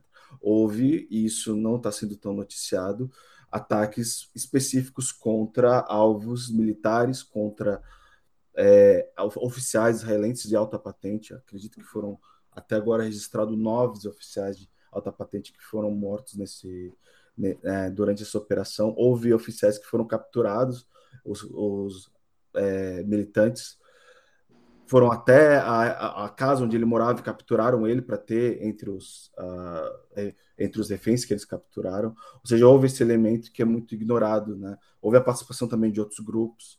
E por isso eu quero deixar claro que reduzir o conflito à questão religiosa é uma visão muito simplista. Ele é um elemento importante, mas é, mesmo um grupo como Hamas, que é um grupo é, religioso, claramente, ele é um grupo nacionalista, ele luta pelo, pelo, pela, pelo, pelo, pela Palestina, nesse sentido, né? pela afirmação do povo palestino. Eles se entendem assim. Não é uma questão é, que eles estão lutando por causa da religião. Existe uma questão que eu acho que até agora não foi mencionada, que é da própria origem é, da questão do Estado, do movimento sionista, que é essa visão que os palestinos entendem que é a questão do colonialismo, de como eles sentem que a terra dele foi colonizada e num modo que não é nesse sentido geral tão distinto do que aconteceu em, em outros lugares de colonização, eles se sentem basicamente reduzidos a é, o que em outros lugares são reservas, né, que são reduzido o território que era originalmente onde eles viviam, onde tinham a esses pontos, né? E existem mais, existem vários tipos de população dentro de Israel dentro de setores diferentes da sociedade, que são religiosos ou menos religiosos, até ultra-ortodoxos que não têm a mesma visão é, religiosa do conflito, apesar de ter uma visão religiosa, às vezes eles não são, eles acreditam que tem que ver o Messias para que o, o, o terceiro templo aconteça, ou seja, não é a mesma coisa dos grupos nacionalistas religiosos, que são esses que querem criar um, um templo onde existe atualmente a Laxa, ou seja, mesmo dentro de Israel existe é, grupos diferentes, e na Palestina existe também cristãos, existem outras populações como drusos. É, a gente já vê que existe, existe o Fatah, mas também existe o Hamas, existe a Frente Popular de Libertação da Palestina, é, que não é já foi muito maior, mas ainda tem uma expressão na sociedade palestina. É, então é, é, importante ver esses, esses outros elementos, não pensar numa coisa só internamente israelense. Houve também o cenário mundial que a gente também pode colocar, né, a questão do conflito na Ucrânia, etc. Aparentemente houve é, armamento antimíssil que foi parar nas mãos do Hamas de alguma maneira. É, hum. É, é o que acrescenta camadas aí de complexidade essa situação toda. É, pode falar, Garrone. Garrone tinha levantado a mão, depois a gente vai para o Vitor e a Lúcia. Fala, Garrone. Eu acho, eu acho é, muito interessante a complexidade, porque ela parece um fractal. Porque você pode pegar alguma coisa que seja bastante pequena e vira uma questão complexa. Eu vou dar um exemplo que, por acaso, eu não estava preparado para falar, mas eu pensei nesse exemplo. Por exemplo, nós, temos as colônias, as colônias de Israel no território da Cisjordânia, que são consideradas ilegais, e o governo atual é muito ligado aos colonos. Você tem ministros colonos, que apoiam isso. Mas mesmo se não apoiasse, tinha uma, uma, uma um, um, um ponto que eu jamais tinha parado para pensar, mas que é uma coisa que é um fato. Você tem uma colônia estabelecida, famílias que têm filhos, e geralmente os religiosos têm até mais filhos do que os seculares.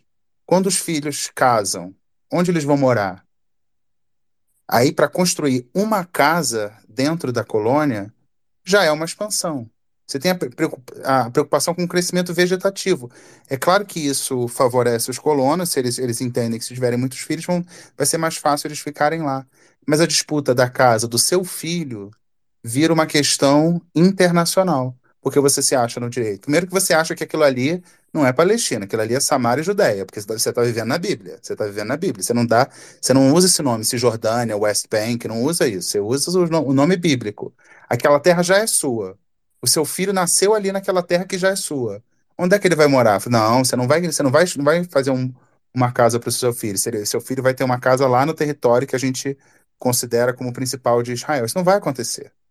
E nesse, e nesse governo que está agora, ele tem o apoio não só ao crescimento vegetativo, que é alguma coisa que já acontecia, porque não tem como muito impedir, mas apoia novos acampamentos que podem vir a ser assentamentos.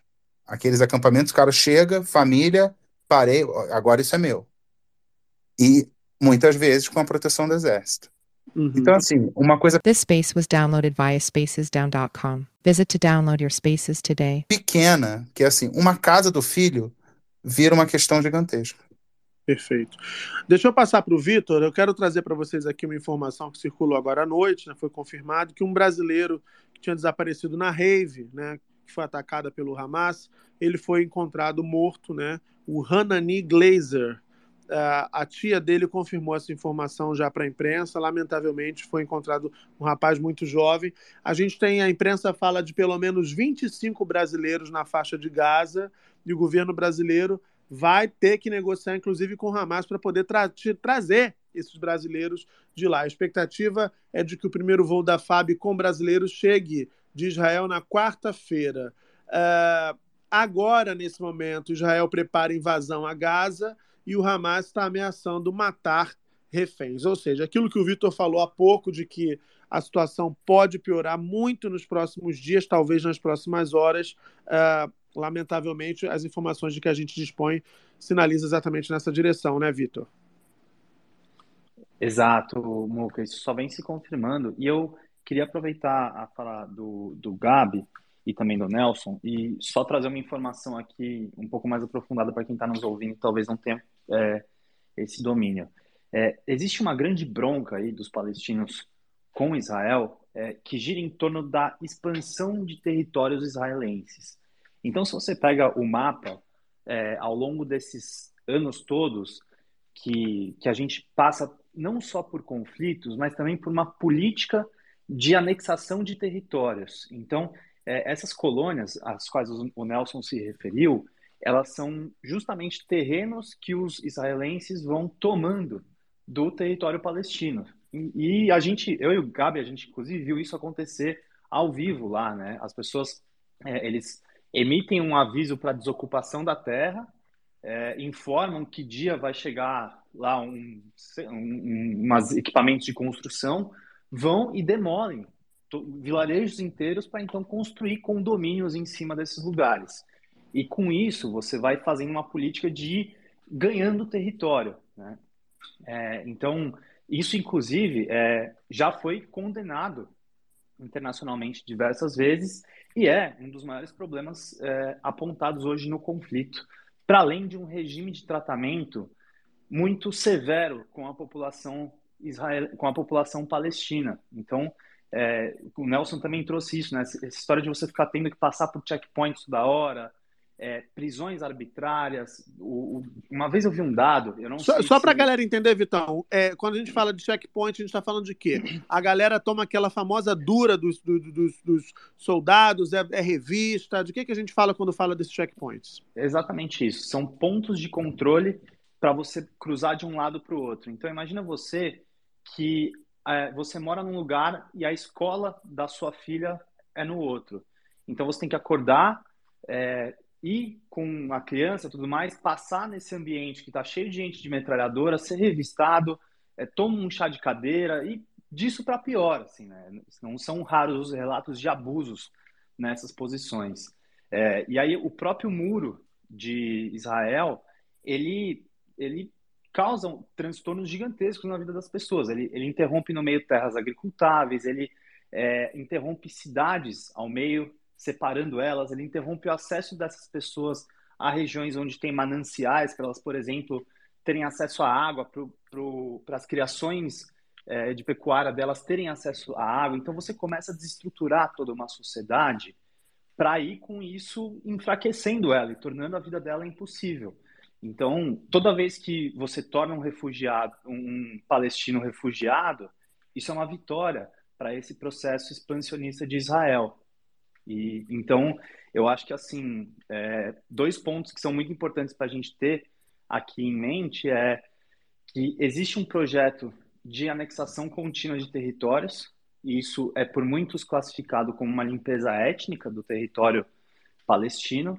É, existe uma desproporção de forças muito grandes, porque de um lado a gente tem um, um país que é rico, que é super poderoso e, e, super bem apoiado internacionalmente por potências, que tem uma, um, uma influência muito grande na política internacional por causa desses aliados, e do outro você tem é, unidades de poder que são fragmentadas, que não têm um exército constituído e que acabam sendo é, vitimadas como se todas fossem é, pessoas que, que, enfim, que estão nessa luta constante no, do ponto de vista bélico. E não são. Tem gente que é civil, tem gente que é isso. É só a mãe que está levando a filha para estudar do outro lado do, do, muro, sabe? E aí, Muca, só para embalar um pouco a minha é, fala aqui, Uhum. Muita gente tem me per perguntado assim, falou, pô, mas de que lado que a gente fica, né? É, eu acho que eu sou muito contra, assim, a gente tentar pintar esses conflitos com um lado bom e um lado ruim é, e reduzir a, a história e a geopolítica a isso. Né? Não, é impossível você é, fazer essa, essa divisão. Mas eu gosto de, de dizer que assim a gente tem que condenar quaisquer ataques terroristas e ataques a civis é, e pensar que hoje a saída mais viável é a construção de dois estados. Né? Inclusive, isso é o que o, o Brasil atualmente apoia.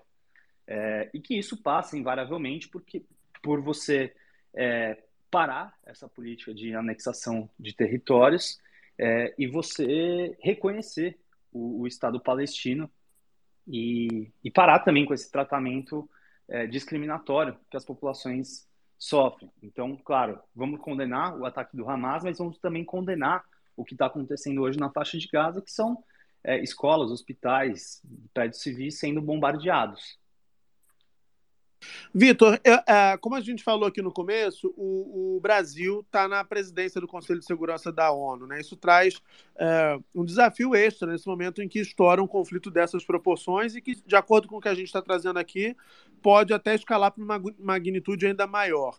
Uh, você bem lembrou aí agora há pouco que a solução pode passar, e eu acredito que passe exatamente pela criação desses dois estados. O presidente Lula já se manifestou historicamente várias vezes em defesa da criação do Estado palestino. Que outras nações, quando a gente pensa no Estado, no contexto internacional, que outras nações com força, né, com uma voz uh, potente na esfera internacional, uh, também advogam pela criação do Estado palestino? O Brasil está isolado nesse rolê? Não, Muk, então, na verdade existe um, um amplo apoio é, aqui na América Latina, é, e eu sei que algumas nações europeias, sobretudo nórdicas, elas também reconhecem é, o, o, Estado palestino. O Gabi pode até precisar um pouco mais dessa informação para a gente. A é, Suécia, acredito. É, Noruega não, Gabi? Será? Não me recordo. acredito que foi apenas ah. a Suécia até hoje. Entendi. É, então, e, e, na verdade, assim, se você tem hoje uma, uma pendência desse conflito, sobretudo quando a gente fala de Estados Unidos e Europa, muito para o lado de Israel, né? Eu acho que, inclusive, por causa desse embalo do pós-guerra, de, de enxergar os judeus é, como um povo que sofre consequências dessa perseguição da Segunda Guerra Mundial até hoje, e que, de fato, foi gravíssima. A gente não pode jamais esquecer isso e, pô, você pegar o presidente, o, o ex-premier do Irã que negou o holocausto, pô, isso é um absurdo, lógico, né?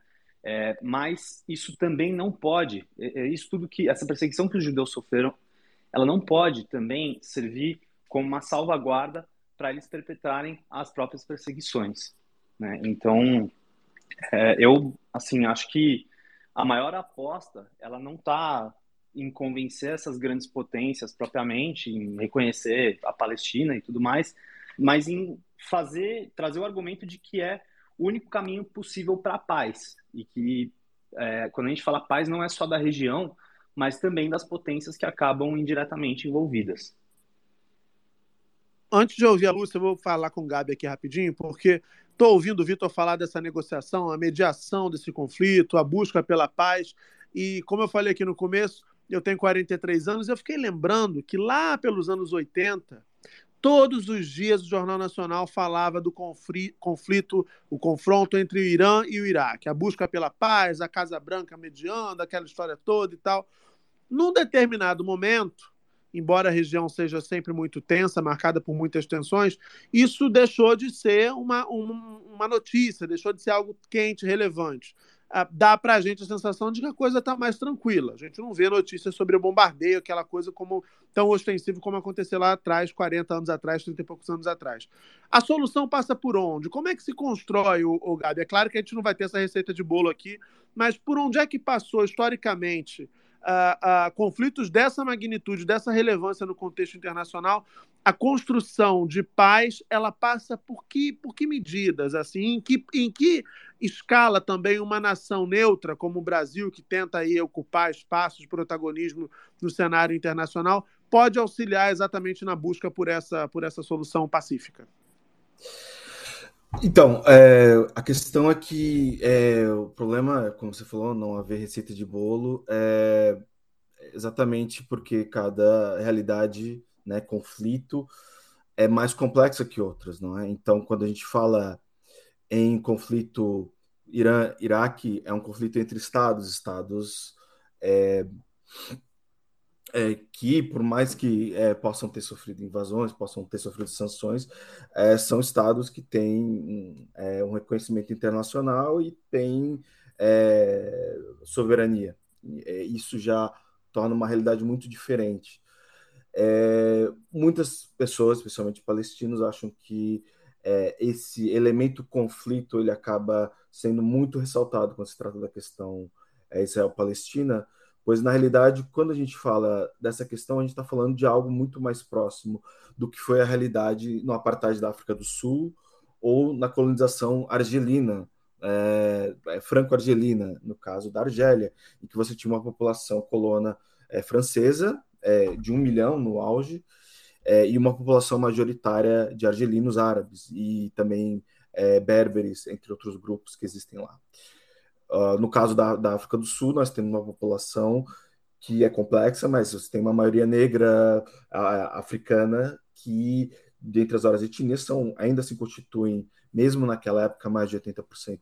Então você tem uma realidade que, na realidade, que de fato seria mais próprio a gente tratar, é, em vez de conflito internacional, nesse elemento, nessa nesse visão. Então, nesse, nessa questão de que você precisa é, ou tratar como é, um Estado que, na realidade, realmente tem efetivamente o controle de toda aquela população e que, portanto, tem que decidir se ele vai ser um Estado de apartheid, de que só um, um, um grupo tem direitos plenos e o, o, e o outro não tem, ou se vai ser uma realidade de que você vai ter que, de alguma maneira, carvar, é, criar um, daquela, entre aquelas duas populações, naquele território que, como o é, Nelson comentou, é um estado de 27 mil quilômetros quadrados, ele é menor do que o Sergipe. Como é que você realmente divide, ainda mais agora com todo esse avanço da, é, dos assentamentos, né? Pensa Gaza, o que seria Gaza dentro desse estado? Ele é uma faixa de território de menos de 400 quilômetros quadrados, é um, é um território muito exíguo. Então, é, muitas pessoas pensam que uma solução de dois estados não seria de fato uma solução se você não tem em conta é, a natureza do, do, do, do, que está em jogo, né? Da, da questão é, dos refugiados, né? Do, por exemplo, de que foram expulsos, né? como você resolve essa questão, né?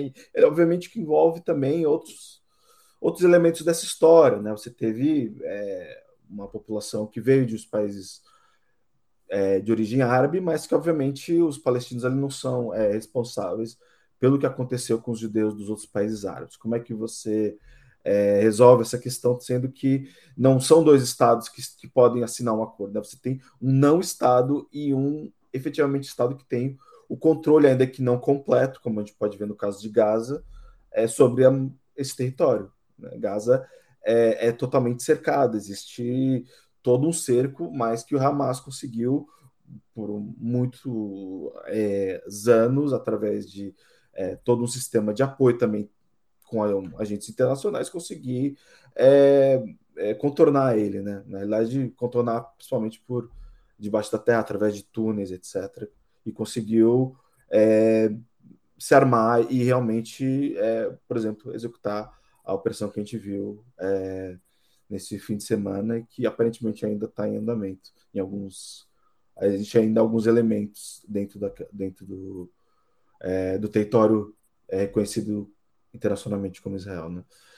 Mas agora a gente vai ter o, o que vai ser, né? É porque efetivamente quem tem controle de Gaza não é a autoridade palestina, que é a reconhecida internacionalmente. Uhum. Então, na realidade, você precisa de muitos atores simplesmente para resolver o que está acontecendo agora para resolver a paz, eu acho que isso é uma discussão ainda, ainda mais longa, né? Uma solução final. Eu acho que vai ter que ser por, por etapas e etapas muito complexas, muito difíceis.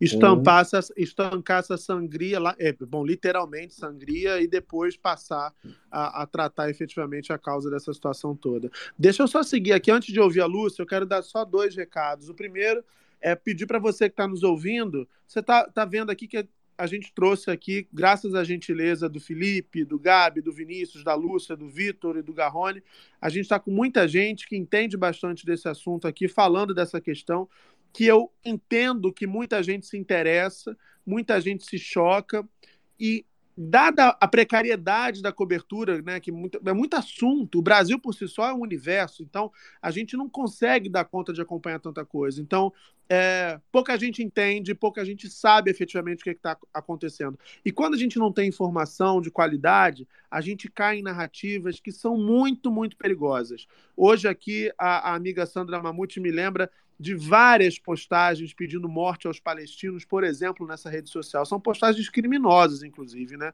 E eu acredito, quero crer que elas não estejam ligadas a nenhum tipo de, de movimento orquestrado. Quero crer que elas sejam fruto da ignorância, no sentido de serem falta de conhecimento mesmo.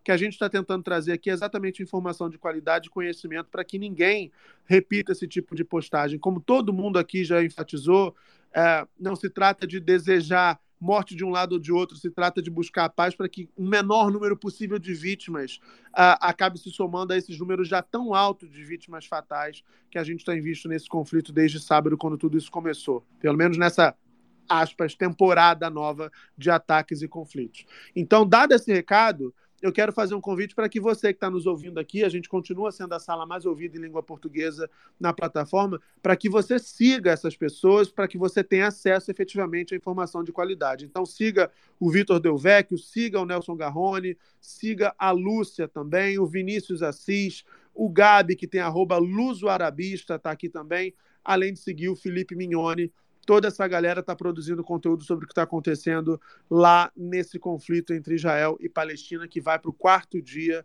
nesta terça-feira. Pode falar, Lúcia. Por fa... Ah, daqui a pouco a gente vai, depois da Lúcia, a gente vai girar pela tag para ler os comentários de vocês. Já tem muito comentário na tag. O GG está já aquecendo a garganta para poder caprichar na leitura dos comentários de vocês. Fala, Lúcia.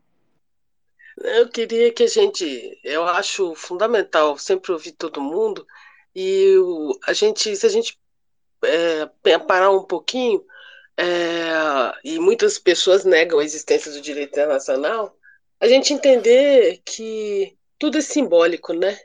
Nós estamos falando de, de é, religião, a gente está falando de localização, a gente está falando de história, mas o simbólico mesmo é, é perceber que, na verdade, a importância é a humanidade. A gente está tratando dos indivíduos, né? O sofrimento dos indivíduos, e a gente esquece que tudo isso passa é, na medida em que você perceba que quando você corta o dedo você sofre, então você tem que imaginar que o outro também sofreria se cortasse o dedo. Então, na hora da, da empatia, ela tem que ser uma empatia total, né? O professor Cansado Trindade, o professor que mais me marcou na vida, ele dizia o seguinte: é, essa lógica estatocêntrica, né, de focar nos estados como fu fundamentais, o, o central de existir ou não direito, é vazio porque o centro do universo do direito e o, o centro do universo de nossas vidas é o ser humano, né? Na medida, é, tudo mais é vazio e tudo só tem consistência se ele passar pelas pessoas. A gente estuda direitos humanos por amor às pessoas. E não é um amor vão, um amor individualizado, é um amor geral. E amar todo mundo é amar defeitos e, e qualidades, sabe? E quando a gente é, ver pais chorando por filhos, mães chorando por filhos, filhos chorando por pais, é, aquela lágrima é uma lágrima que eu poderia estar vertendo se eu estivesse naquela situação. E não preciso é, me solidarizar apenas na dor, né? E, e, eu acho que isso é marcante, que é um, é um processo, é, é, o que a gente está debatendo aqui é um processo tão, tão profundo que é simbólico, e aí eu vou falar de outro símbolo, é que as Nações Unidas têm ah, um escritório que trata de refugiados. E há um escritório para refugiados para o povo palestino. Então, a dimensão é muito profunda. São mais de sete décadas em que a gente vê a, gente, a banalização da dor não pode fazer parte da nossa vida. E na hora que a gente é, tem uma fala do Papa Francisco que diz assim: na hora que você pede a morte de alguém, o primeiro a morrer foi você. Porque a gente tem que lembrar que a dor, se eu não quero viver com fome, se eu não quero ter dor, se eu não quero é, ter uma vida que não que não busque ou que não que não me leve a cada dia uma alegria, mesmo que seja fugidia, sabe? Uma alegria de 30 segundos, estão é, me tirando a minha humanidade. E o nosso papel é de lutar pela humanidade, não só minha, mas de quem eu não conheço. Porque quem, não, quem eu não conheço é aquele que também me faz me conhecer. Porque pessoas iguais a mim não me enriquecem. É, no, é na existência do diferente de mim que eu existo. Porque aí eu reforço as minhas crenças e modifico-as quando eu percebo que elas são vazias. Então, ver as pessoas morrendo é muito doloroso e as pessoas falam assim: ah, por que você fica emocionada com a dor?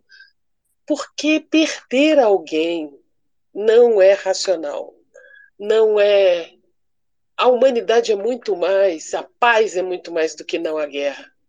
A paz é a certeza de que em qualquer lugar eu tenho o direito de viver. E todo mundo tem direito à felicidade. A felicidade não é abstrata. A felicidade é um construto que todos nós temos que ter nas nossas vidas e permitir que os outros tenham. E é por isso que a gente luta pelos direitos humanos. Não é para defender bandido, é para defender pessoas. Quer sejam autores ou vítimas, nós lutamos pelas pessoas. E é esse o centro do universo do direito. Lutar pelos direitos fundamentais. Por isso que a gente chama de direitos fundamentais, porque são os que nos fundam. E não há direitos é, humanos é, de primeira, segunda e terceira gerações. Os direitos humanos nascem conosco porque direitos humanos são potencialidades. Quanto mais complexo a minha vida é, mais direitos eu quero vivê-lo. E esses direitos eu tenho que vivê-los na plenitude, no, em todos os momentos da minha vida. O direito à vida é o primeiro. Não, ele não é o primeiro. Ele é o que nasce comigo. E eu tenho esse direito à vida na medida em que eu tenho direito à liberdade, porque a liberdade não está só em me deslocar, está em pensar livremente. Então, quando eu vejo as pessoas é, falando em números, quando a gente fala só em números, a gente desumaniza a dor. E quando a gente humaniza a dor, a gente se solidariza com todo o sofrimento daqueles dois povos.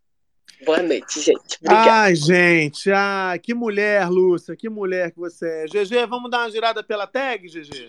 Bora, querido.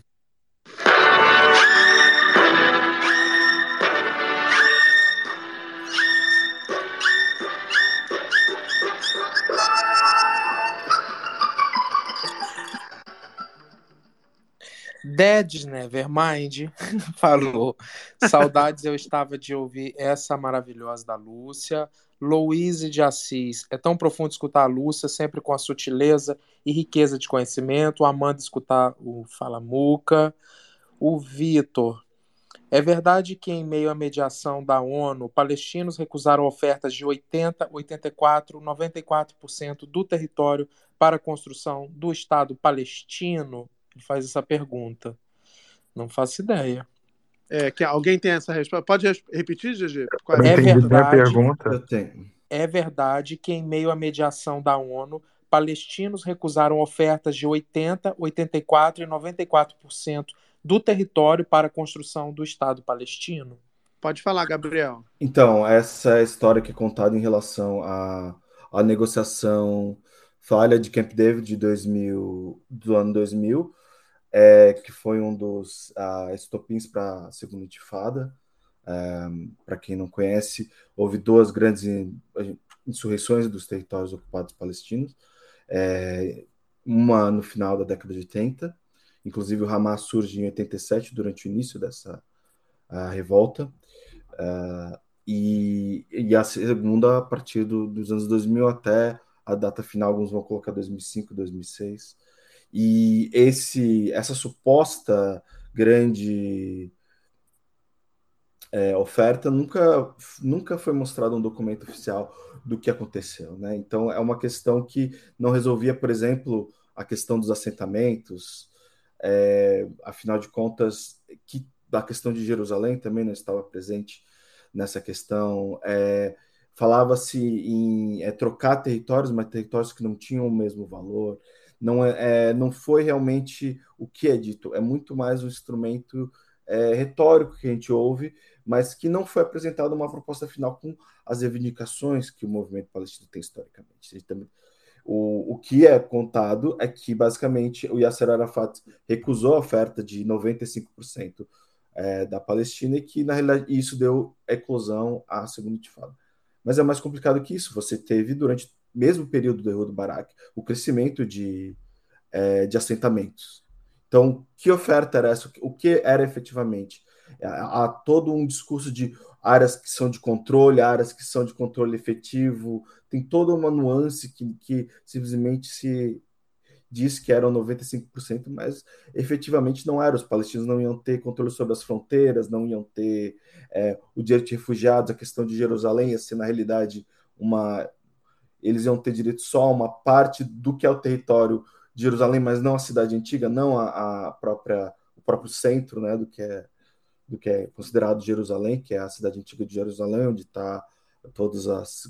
O, a, o, a Igreja de Santo Sepulcro, a Esplanada das Mesquitas, é o Muro das Lamentações, obviamente, o Muro Ocidental, como é entendido pelo judaísmo.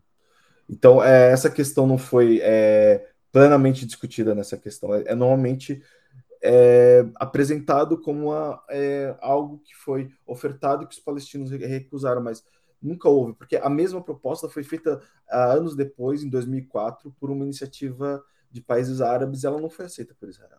Né? Foi feita a mesma, ou seja, não é. Se fosse assim, seria muito simples, né?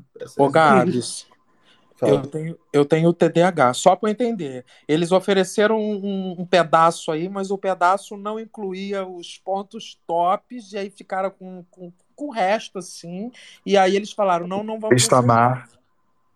É, e, tem- e- e- e não tinha, não era a ideia de um, e não estava apresentando de fato como um Estado é, autônomo, soberano, e também não resolvia a questão dos refugiados, que é, é uma questão é, fundamental, a maior parte dos palestinos hoje vivem fora, né, da, da- Ou seja, território. resolvia, mas não resolvia porra nenhuma, né? No final das contas. Exa- exatamente. Desculpa É, o meu não era uma, não era uma, não era exatamente uma, uma E uma o território não proposta. seria contínuo, não é? não seria contínuo também. Ia ter supostamente uma, um corredor entre Gaza e Cisjordânia, mas esse corredor está sob o controle de Israel, que poderia fechar a qualquer momento. Menino iam fazer um beco, depois eu botar pedágio, enfim, não resolvia de nada. Vamos na tag. Tem mais tag, GG? Tem mais tag? Tem.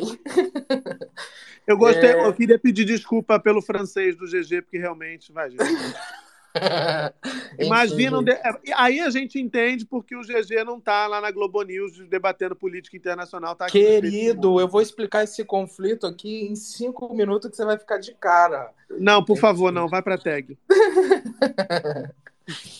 Bolsonaro, ladrão de joia, botou. O maior terrorista é o Netanyahu. Netanyahu. Netanyahu. Netanyahu. Boa. Isso. Tang botou assim. Pior que os posts criminosos não andam sendo moderados, pois as redes andam de um lado que não deviam estar e parecem não apoiar a paz. Ah, essa galera- galinha aí tá morta, essa galinha aí tá morta. A gente perdeu essa daí por enquanto. Enquanto esse moço for dono disso aqui, não vai ter moderação, não, gente. a galera elogiando bastante Lúcia.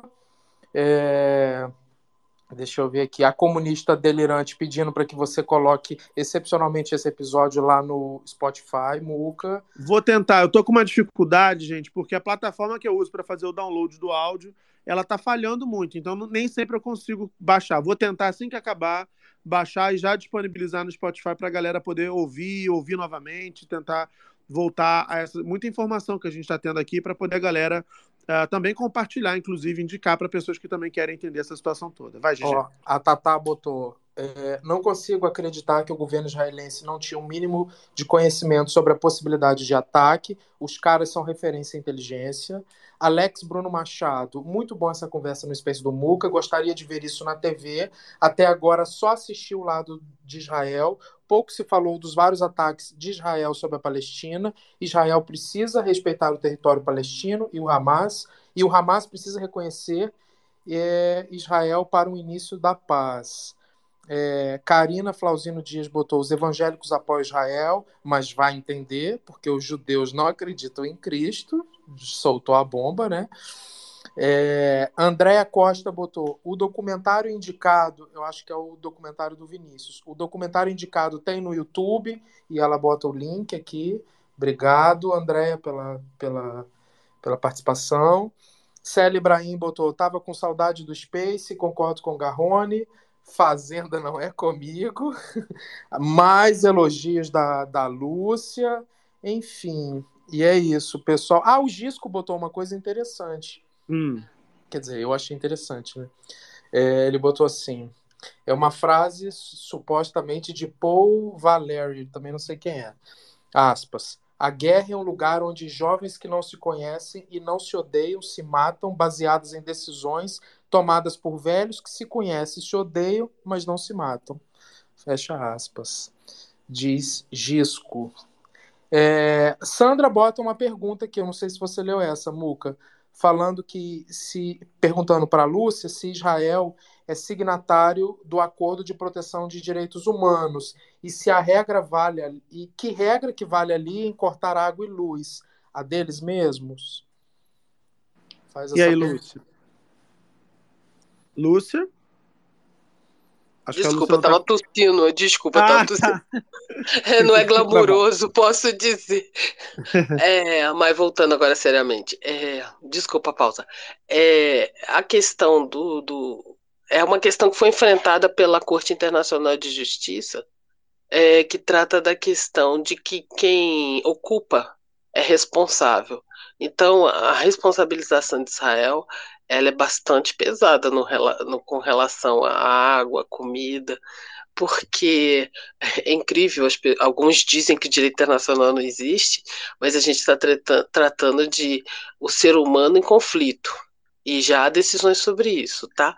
E com relação a ser signatário ou não, é, o, o direito internacional é intrincado. Você pode não ser signatário de um determinado texto jurídico, e, mas ele te levar, a constru, te levar a ser responsabilizado através de outros textos jurídicos. Eu espero ter me feito entender. Deu para Perfeito. entender? Deu sim, deu sim. Gente, Acho na, Felipe... na tosse o cérebro balançou. Não, imagina.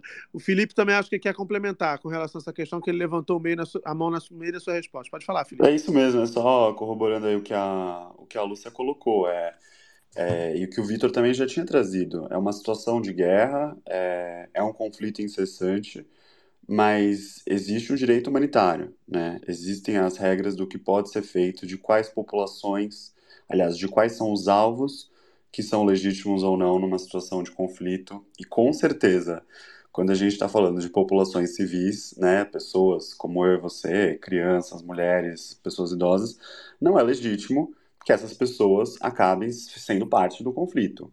É, o exército israelense e o governo israelense sabem bem disso. É, mesmo assim, quando a gente fala nesse, na questão do, do corte de luz, de energia elétrica, do corte de fornecimento de água, de abastecimento de gás e tudo mais, é, aí a gente começa a entrar nessa zona um pouco mais cinzenta e que as cortes internacionais já se pronunciaram, né, é, falando sobre a responsabilidade mesmo que Israel tem de manter esse território ali bem fornecido. Afinal de contas, são mais de 2 milhões de pessoas que moram lá. Né? O Hamas ele pode não ter relações, ou seja, Israel não reconhece o governo que está constituído, esse grupo no poder agora lá em Gaza, mas isso não tem nada a ver com as pessoas que, que moram lá e que estão, aliás, sobre um regime ditatorial. Vale lembrar que as últimas eleições que aconteceram, foram as eleições para o legislativo é, da autoridade palestina, elas foram em 2005, né? E justamente foi o, o, o contexto né, eleitoral ali que dividiu Gaza do resto da Palestina, do, da Cisjordânia. A partir de 2005 houve um, um, um conflito civil entre o Fatah e o Hamas e o, o, Hamas ficou ali em Gaza sob o controle dessa, dessa população e não foi reconhecido por Israel. Enfim, mas era só para complementar mesmo essa questão do, do sofrimento humano, né, do bloqueio total. Ótimo. Ótimo, ótimo. Outro, outro aviso aqui para a galera: tem muita gente solicitando para subir. Hoje eu vou pedir, gente, que todo mundo que acompanha o Space do Muca sabe que a gente sempre faz o giro de oradores para a galera da audiência subir e poder falar também. Mas hoje, especialmente, eu vou pedir que vocês façam as perguntas de vocês pela tag. E eu vou explicar por quê. Como o assunto é um assunto muito complicado, muito complexo, tem muitas nuances, eu acho que é importante para que a gente garanta a compreensão de quem está nos ouvindo, interessado em entender do que se trata, que a gente consiga estabelecer um fluxo aqui, para poder conseguir ir costurando essa conversa toda de forma a deixá-la o mais didática possível para quem não entende nada. E eu falo isso muito à vontade porque eu, realmente entendia pouquíssimo dessa questão antes de começar essa conversa aqui. Estou aprendendo com esses feras que estão aqui hoje. Então, se você tem pergunta, hoje eu peço, por favor, que você deixe a pergunta na tag e a gente lê daqui a pouquinho. E deixa logo, porque a gente já está encaminhando para o fim, já até estouramos o nosso tempo aqui um bocado. Antes de seguir com as mãozinhas levantadas, eu quero fazer um, um, gancho aqui, pegar um gancho porque eu estou aqui com a TV ligada enquanto a gente conversa, estou vendo aqui Globo News, ah, o lettering da Globo News fala o tempo inteiro em terroristas. O Correio Brasiliense hoje publicou uma matéria dizendo por que o Brasil não classifica o Hamas como grupo terrorista. E o próprio tweet já traz a resposta. O Brasil só considera terroristas os grupos que são classificados dessa maneira pela ONU. E eu quero passar para o Vitor. Vitor, há uma narrativa também muito forte tentando estabelecer algum vínculo entre o governo brasileiro, o governo do Lula, e o Hamas, esse grupo que reivindicou a autoria desses atentados uh, uh, lá na, na, na, em Israel no último sábado. De onde é que vem essa, essa, essa tentativa de estabelecer esse vínculo? Há de fato um vínculo? Hoje, por exemplo, a Mônica Waldfogel falou sobre isso explicitamente na Globo News, passou o dia tomando porrada nas redes sociais e a Globo divulgou uma nota que vai ser lida, inclusive, amanhã na Globo News por ela, uh, citando um documento assinado por deputados do PT lá de 2005, se não me falha a memória, um documento em apoio ao Hamas. Mas, enfim, eu queria entender primeiro com você, botei muitos elementos na mesma pergunta, o que é péssimo, mas eu queria entender, primeiro, o Hamas é um grupo terrorista ou não é? O Brasil acerta ao não denominá-lo dessa forma e também de onde vem essa relação que se tenta estabelecer entre o governo brasileiro e esse grupo paramilitar. Muca, eu vou exercitar meu TDAH aqui e vou responder em ordens aleatórias as suas perguntas. Mas Perfeito. vamos lá. É, isso, essa associação ela vem, obviamente, da extrema direita. Como o Felipe mesmo mencionou e você também trouxe aqui, é, existe essa compra de narrativa de Israel por parte dos neopentecostais, é, não só no Brasil, mas em países como os Estados Unidos é, e aqui principalmente. Né? Então você vê que existe um apoio das bases evangélicas muito forte é, a, ao lado israelense nessa história. E aí, claro, você começa a botar nesse bolo de narrativas é, uma suposta proximidade do Lula com terrorismo, com tudo que possa parecer ruim para, claro, é, abalar a, a popularidade do Lula, enfim, associar eles a ele a elementos que não sejam bem vistos, sobretudo nesse momento, né? É, olha, assim, eu tendo a, a, a, ter um pouco de dificuldade de cravar sobre o Hamas ser um grupo terrorista ou não, né? Mas o que eu posso cravar com certeza é que esses atos que eles perpetraram agora nos, no sábado foram atos terroristas, né? Eles saíram é, matando civis indiscriminadamente, cometeram é, tortura, é, sequestros, enfim, eles violaram qualquer é, norma de combate é, que, que, guia essas, essas práticas, por mais cruéis que elas também possam ser, né? E, e assim, eu, eu acho que o Brasil ele não erra ao condenar o Hamas enquanto um grupo terrorista, porque a gente tem aqui uma posição que ela Tá, é um pouco parecida com a guerra na Ucrânia, assim, que quanto mais neutro a gente conseguir se manter nessa história, melhores chances a gente tem de construir um cenário de paz. Sobretudo, é, a gente, é, tudo bem, é muito limitado essa posição de presidente do Conselho de Segurança, né? É, não é que a gente vai conseguir dar as cartas lá dentro, mas é, é interessante que o Brasil se proponha a ser esse mediador de paz. Opa! Isso... O Vitor. Oi? Oi, agora voltou, pode ir oscilou ah, sua conexão. Não sei até onde vocês ouviram. É... Não, você falou que é limitado esse papel de presidente do Conselho de Segurança, o Brasil não vai dar as cartas lá dentro. Exato. E é interessante que a gente se proponha, porém, como um mediador dessa construção de paz. E isso não vai é, fluir da mesma maneira se a gente chegar classificando o Hamas como terrorista e alinhando, portanto, a nossa visão aos países que são declaradamente contra o Hamas e que têm um lado muito mais pró Israel nessa disputa. Então, é, eu defendo que o, o Lula, primeiro, ele, ele mantém esse tom de declarações que ele tem feito até agora, que eu achei muito positivo. Ele não teve nenhum deslize, como ele fez com a questão ucraniana, que ele dava a entender que pô, os ucranianos eram culpados pela, pela guerra e tudo mais, né?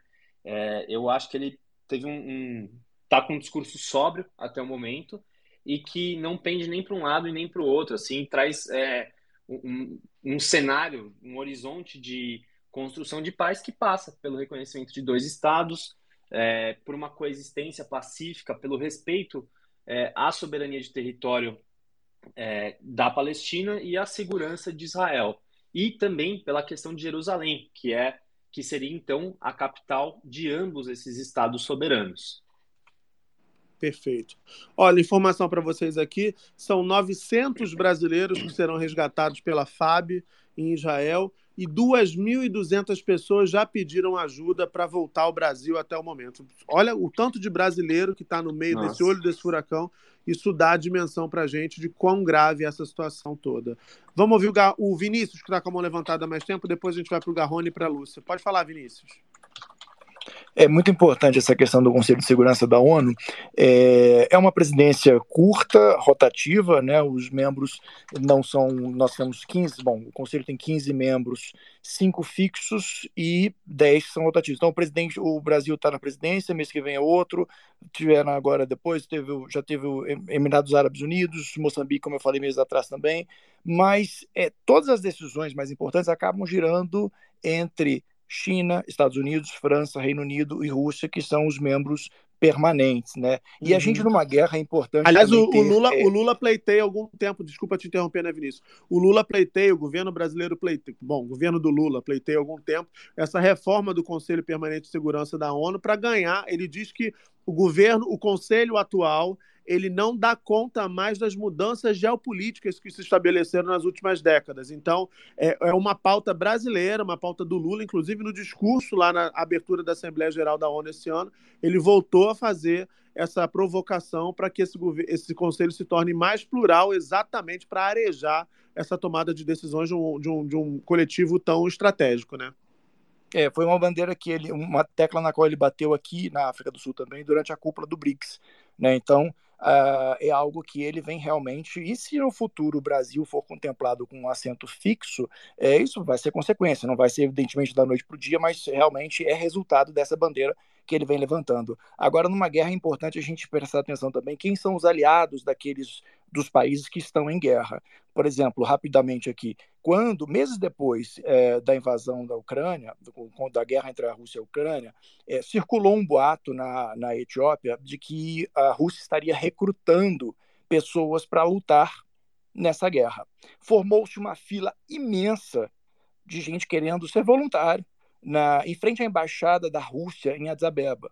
E eles falaram o seguinte: não, a gente não quer mal do, do, dos. A gente não quer a morte dos ucranianos. A gente sabe que essa guerra não é entre Ucrânia e Rússia. Essa guerra é entre China e Estados Unidos. Então, como a gente era contra os Estados Unidos, a gente quer apoiar a Rússia. Então é importante ver quem são os aliados. Isso eu falo assim, o papel, o, o povão, né? Como as pessoas estavam é, é, recebendo isso. Então nós temos o lado de Israel, por exemplo, Estados Unidos, França, Alemanha, Itália e Reino Unido já declarando apoio, mas a gente tem também, obviamente, que é, a Palestina tem os seus, os seus aliados. Turquia apoia, é, o Irã e a própria Rússia defendem é, a criação do Estado palestino. Então, nessa questão, é importante também ver quem são os aliados. E uma última contribuição aqui, é um, fica até um pedido do pessoal também que está nos ouvindo aí. Tomar muito cuidado com a circulação de informações falsas. É, eu costumo dizer, aliás, eu já ouvi isso de embaixadores né, e diplomatas, sempre dizendo o seguinte: numa, numa guerra, a primeira vítima é a verdade. Então é difícil já você ter é, ouvir dois lados, você ter, você tem uma guerra também de narrativas. Então, principalmente hoje em dia, onde a gente está recebendo todo momento aí vídeos chocantes com imagens muito fortes, é, evite ficar circulando esse tipo de informação de, da qual, de que a gente realmente não sabe, é, não tem certeza do que, que é verdade, o que não é. Então, muito cuidado, obviamente, a gente procura se informar. Eu agradeço imensamente o espaço aqui, aprendi muito com todos os que contribuíram aqui, mas a gente tem que tomar muito cuidado neste momento ainda, é, principalmente com informações falsas. Perfeito. Vamos seguir agora. Fala, Garrone. É, eu vou nesse sentido, tudo bem, Vini? É, nesse sentido, eu vou botar no meu vídeo dessa semana como esse assunto está sendo tratado pela extrema-direita.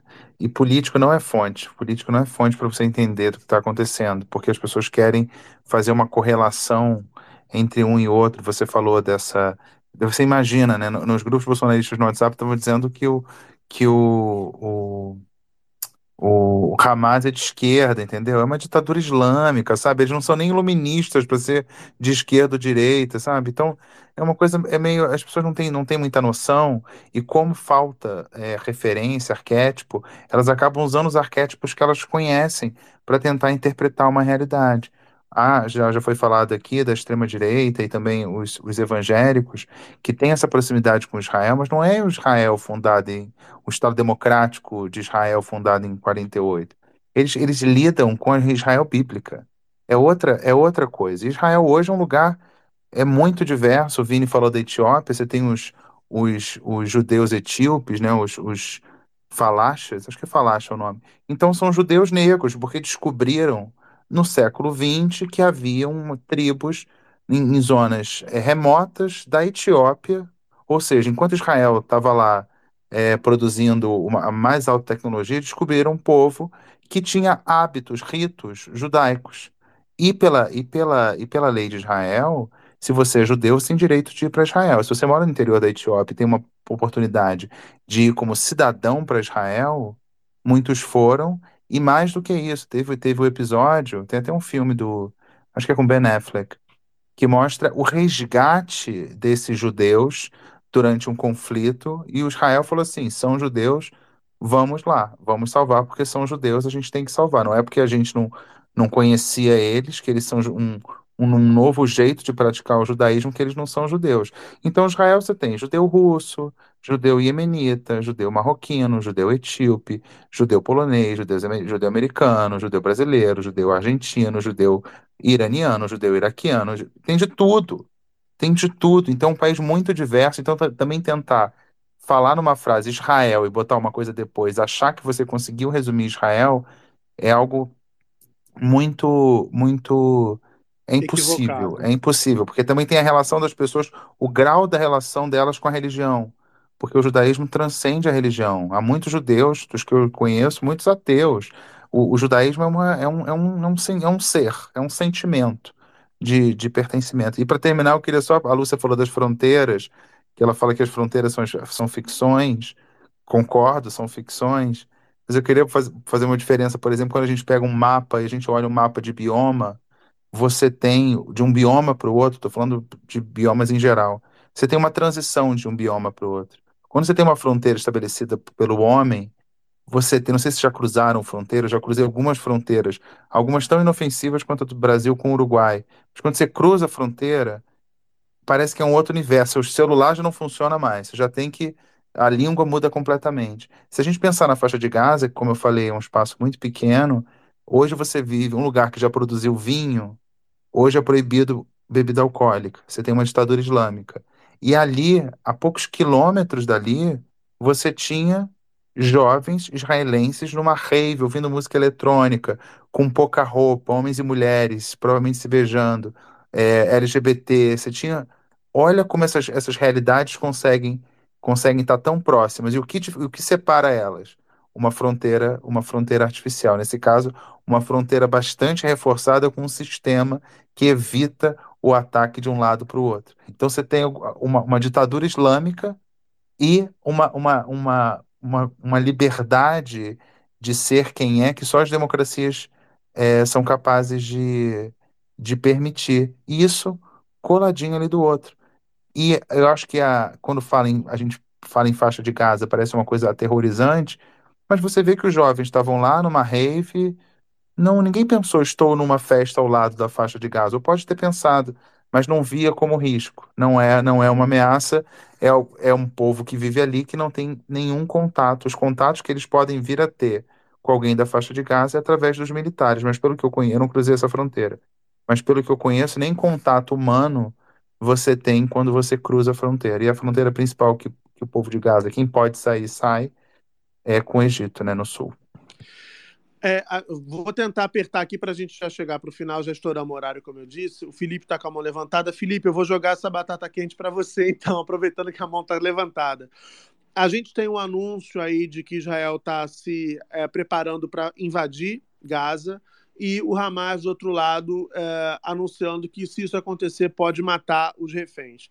Eu queria que você, além de que você quer contribuir, já que você está com a mão levantada, que você também trouxesse para a gente como esse, esse anúncio do Hamas pode contribuir para que essa percepção ah, ah, pró-israelita acabe ah, ganhando força. Né? Porque o modus operandi, essa, essa ação né, de ah, vamos, é, é, é, vamos executar os reféns, isso vai chocar muita gente, vai chocar a comunidade internacional, porque de fato é, cho é chocante.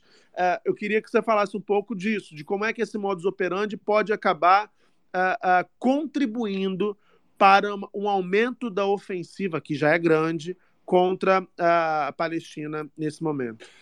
Olha, Muca vai contribuir totalmente, assim, eu fiquei chocado, hoje eu não consegui desgrudar o olho da TV, acho que muitos de nós, assim, ou estávamos aqui pela internet ou por algum outro meio é, né, acompanhando. E eu fiquei chocado quando eu, eu ouvi isso. É, esse anúncio retoma muito assim, o que a gente estava vendo, por exemplo, durante a Guerra Civil da Síria, né? Que, o, que eram os pronunciamentos do Estado Islâmico e o tipo de vídeo que era produzi, produzido, o tipo de imagem, o tipo de execução sumária e tudo mais. É, o meu comentário que eu ia fazer antes de você perguntar era, era justamente para falar do Hamas mesmo. É, eu, pessoalmente, eu acho que não tem utilidade nenhuma o governo brasileiro é, chamar essa, essa entidade de terrorista ou deixar de chamar. Até porque é, a gente sabe que o Hamas ele não é só a, uma, uma instituição militar, né? Eles têm também a parte política, que é quem concorre a eleições, já concorreu a eleições, eles têm é, ministérios, eles, eles recebem, é, estão em ampla coordenação com organizações internacionais, sobretudo a ONU, né? Então, é um governo mesmo, o Hamas, e, e a gente sabe que é a força política hoje na Palestina que tem a maior legitimidade. Então, deixar de reconhecê-los ou reconhecê-los como uma organização terrorista para o Brasil é, eu não sei que, que ganho isso traria. Até porque a gente não pode esquecer que existem brasileiros lá, agora, nesse momento, e que querem ser repatriados. Acho que eu ouvi hoje no jornal que seriam cerca de 30 pessoas. Essas pessoas vão precisar da ajuda do Hamas, de uma interlocução com o governo do Hamas, para poderem chegar na fronteira. Não é, é entrar num carro, sair e ir para o aeroporto e voltar para o Brasil. Né? É uma situação conflagrada mesmo. Então, é, na existência de 30 brasileiros lá que precisam ser repatriados, dado o fato de que o Brasil agora está numa posição política de especial relevância, né, no, no Conselho de Segurança, na presidência, é, dado o fato de que a gente sempre se, se apresentou como um ator imparcial, que nós temos dentro do nosso país uma comunidade de judeus bem significante, uma comunidade de árabes talvez até ainda mais significante, dados os números, é, eu acho que isso não, é tão, não seria tão interessante mesmo é, um comentário do governo brasileiro, do Lula, nesse sentido. Agora, o que você falou é, é o que vai pegar para os próximos dias. O que, que a gente vai ver dessa invasão terrestre? O governo do Benjamin Netanyahu, eles não têm muito o que fazer.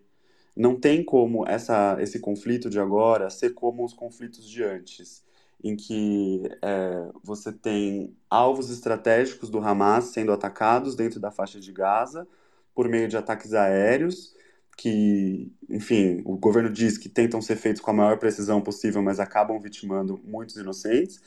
E aí fica por isso mesmo, e ano que vem tem outro. Né? Dessa vez não vai ser assim, especialmente por conta dos mais de 100 israelenses que foram capturados e que estão lá agora em Gaza. Então, é, a pressão da sociedade civil é enorme, o engajamento agora da mídia internacional, dos países, em torno dessa questão é muito, muito grande. Então, eu diria, só para fechar o que, a bola que você me passou, que não, não é só a questão da, da imagem pública do Hamas ou do movimento palestino, de uma forma geral, né, que está posta em questão, mas também a imagem de Israel. Nesse momento, a gente está vendo bastante a narrativa, que acho que é justa, né, de que os israelenses foram vitimados.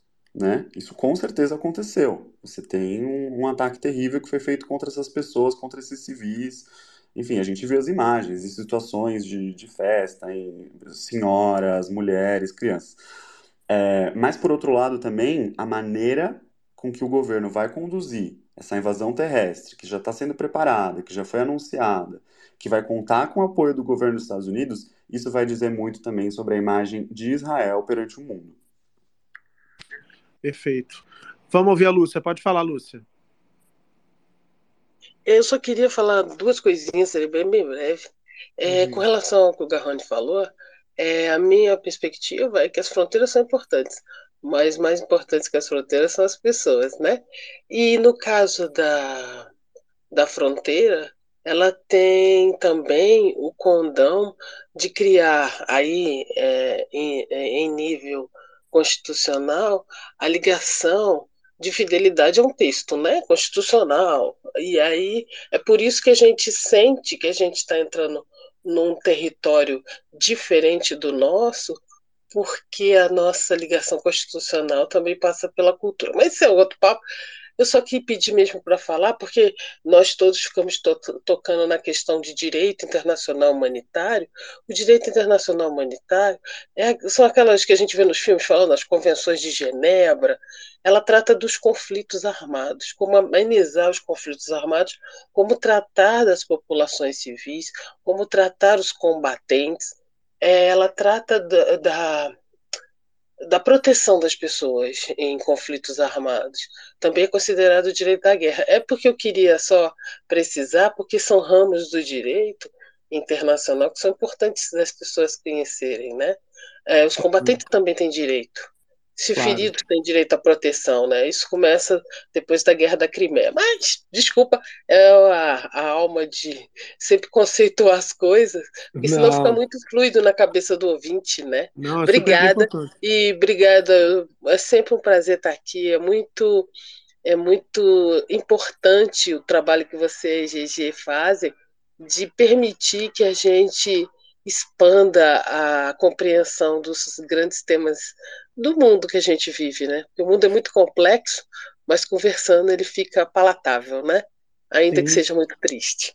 Boa noite e de novo obrigado. Foi uma honra ter participado Imagina. com tantas pessoas tão legais. Mas eu vou te agradecer já já, só um instantinho. Vamos falar- ouvir o Garrone aqui para a gente começar a encerrar. Fala, Garrone. É, eu acho, eu acho importante, isso foi, acho que foi o Gabriel, né? Que é o luso, luso árabe é ele, né? Que falou do, de- da desimportância de o Brasil caracterizar ou não o Hamas como grupo terrorista. Agências de Não, e isso notícia. não fui eu, foi o, Não. foi o Vitor. Foi o Felipe, foi o Felipe. Foi o Felipe, desculpa então. É, as agências de notícia tendem a botar o termo grupo armado. Porque grupo armado, você concorda, você pode ser a favor da- do grupo armado e você continua. É, você pode achar que é um grupo terrorista ou, ou é um grupo de libertação, de resistência. Esse seria um, esse seria um termo mais neutro. Mas no, no Brasil que a gente está, que tudo. Eu, eu postei ontem uma. Eu fiz um teste, né? Foi um teste que eu fiz, que eu botei assim, que eu vi no Fantástico. esse, Eu vi no Fantástico que Tel Aviv é a capital de Israel. Postei. Isso assim, eu, isso foi dar. Eu fui xingar de tudo. Eu não dei nenhuma opinião. Eu não dei nenhuma opinião. E esse assunto é um assunto mais. é, parece que é o assunto mais sensível. Então, se você não falar grupo terrorista Hamas, no contexto em que a gente vive no Brasil, soa como se você estivesse apoiando o terrorismo. Então, você dizer grupo armado, você fala assim, o grupo armado Hamas, vão falar assim, ah, isso aí apoia. Então, a questão da nomenclatura, ela é muito importante porque ela te posiciona. Eu estava vendo a Al Jazeera, por exemplo, eles falam, eles têm uma repórter é, em Jerusalém Ocidental e repórter em Jerusalém Oriental ocupada. Eles falam os territórios palestinos ocupados. Então, quando você põe esse ocupado, quer dizer alguma coisa, né? Você tá, já está já tá se posicionando. É comum, por exemplo, eu fui para Israel esse, esse, esse ano, e você está conversando com alguém em inglês, em vez de ela falar Jerusalem, ela fala Yerushalayim. Então o cara está falando em inglês, mas a- o nome da cidade ele fala em hebraico. O que, que isso quer dizer? É, por que, que ele fez questão de falar assim? Então, cada. Como você se refere, se você se refere como Cisjordânia, já é alguma coisa. Territórios palestinos é outra coisa. Territórios palestinos ocupados, outra coisa. Samara e Judéia, outra coisa. Tem, eu, por exemplo, quando fui para Dubai, em, acho que em 2017, quando não tinha essa aproximação, o Acordo de Abraão para reconhecer, é, reconhecimento mútuo de Emirados Árabes e Israel, eu fui numa livraria e tinha uma enciclopédia dessas do mundo inteiro. A página de Israel tinha um papel branco colado. Israel não existia. Não se falava, em alguns lugares não se fala o nome Israel. Fala o regime sionista, ou qualquer tipo de, de xingamento. Então, a disputa é, por essa, por essa versão da história também está nos nomes. E com os nomes que se usa, que se usam, é, a gente consegue mais ou menos decifrar qual é a visão da pessoa sobre aquilo. Se é uma visão, pode ser de, esquerda ou direita, uma visão religiosa, uma, uma revisão, uma, uma, uma visão laica, uma visão ignorante, uma visão. Tem vários tipos de visão pelas, pelas palavras. Geralmente o turista brasileiro que vai para lá não está indo para Israel, Israel de 48. Ele está indo para a terra onde Jesus pisou, a terra onde Jesus nasceu. A Maria teve filho aqui, o anjo Gabriel, é- ele vai para esse lugar. Então tem várias maneiras de ver. Gente, é, eu, quero, eu quero agradecer muito a todo mundo que participou aqui, que veio conversar com a gente. Eu quero agradecer muito ao Felipe Mignoni, quero agradecer também ao Gabriel aqui, que esteve conversando com a gente também, Gabriel Matias, ao Vinícius Assis, à Lúcia, ao Nelson Garrone, que já é de casa, ao Vitor Delvecchio, que agora também já é de. Todos já são de casa agora, né? O Vitor foi a primeira vez hoje, e vou fazer aqui uma inconfidência. O Vitor tinha uma agenda super apertada. Ele falou: Amigo, eu consigo ficar 35, 45 minutos e no meio da nossa conversa ele falou assim: derrubei minha agenda toda, foda-se, vou ficar até o fim dessa conversa aqui porque o papo tá indo bem. É, além de Isso é um agradecer problema a pro vocês. Vitor de amanhã. Esse é o problema pro Vitor de amanhã. Mas além de agradecer aos oradores, eu queria agradecer muito à audiência. Porque em tempos em que ninguém está preocupado em dialogar, todo mundo está só preocupado em afirmar sua própria opinião, geralmente baseada em achismo e não em informação, é muito bacana saber que a gente foi a sala mais ouvida em língua portuguesa a noite toda na plataforma. Muito bacana saber que a gente tem mil e tanto, quase mil pessoas aqui ouvindo a gente esse tempo todo, interessada em aprender sobre, esse, sobre essa realidade tão complexa, de tão difícil absorção muitas vezes, porque são muitas as variáveis, é muito tempo, é um conflito muito longo e que envolve questões tão, tão sensíveis. Então, quero agradecer a você que passou essa noite aqui com a gente ouvindo essa, essa edição especial do Space do Muca, que, repito, vou tentar disponibilizar no Spotify logo na sequência. Vitor, para poder fechar, eu queria que você fizesse umas considerações finais, assim, o que que você acha que é importante, para onde é importante a gente olhar nesse momento em que estamos nesse conflito e o que que pode aí, o que que a gente pode esperar uh, desses próximos, dessas próximas horas. Acho que não dá nem para falar de dias, porque agora já está virando o dia lá, daqui a pouco a gente já deve começar a ser surpreendido com mais imagens. E, aliás, só um parêntese breve aqui, eu estou, como eu disse, com a TV ligada no canal de notícias. É, se os anúncios né, de parte a parte se confirmarem, eu acho que, lamentavelmente, a gente pode se confrontar com algumas das imagens mais chocantes da história da humanidade, dada a força das redes sociais, a capilaridade das redes sociais e a proliferação de conteúdos muito chocantes, com qualidade, uh, do que a gente está vivenciando, do que o mundo está vivenciando nesse conflito. Então fica esse alerta, uh, a torcida sempre para que esses anúncios de parte a parte não se confirmem. Vitor, contigo, querido. Valeu, Muca, valeu pessoal que ficou aqui, até, aqui, até agora aqui com a gente. É, gente, acho que assim, respondendo o Muca na lata, para onde a gente deve olhar, para além da nossa mídia tradicional ocidental. Então, acho que vamos buscar também conhecimento é, em páginas, em perfis de profissionais que cobrem Oriente Médio também pela ótica do Oriente Médio. Né? Acho que isso é um, é um primeiro passo. É, e vamos torcer para que justamente esse alarde em torno da violência com que Israel tem é, respondido seja um ensejo para a comunidade internacional e a própria mídia é, pressionarem para que a paz seja construída de outra forma e não através da potencial aniquilação do inimigo ou do opositor, né? melhor colocar assim. É, e bom, se alguém tem fé aí, é, coloque ela à disposição dos palestinos e dos civis israelenses também, que seguramente são as pessoas mais afetadas nesse momento.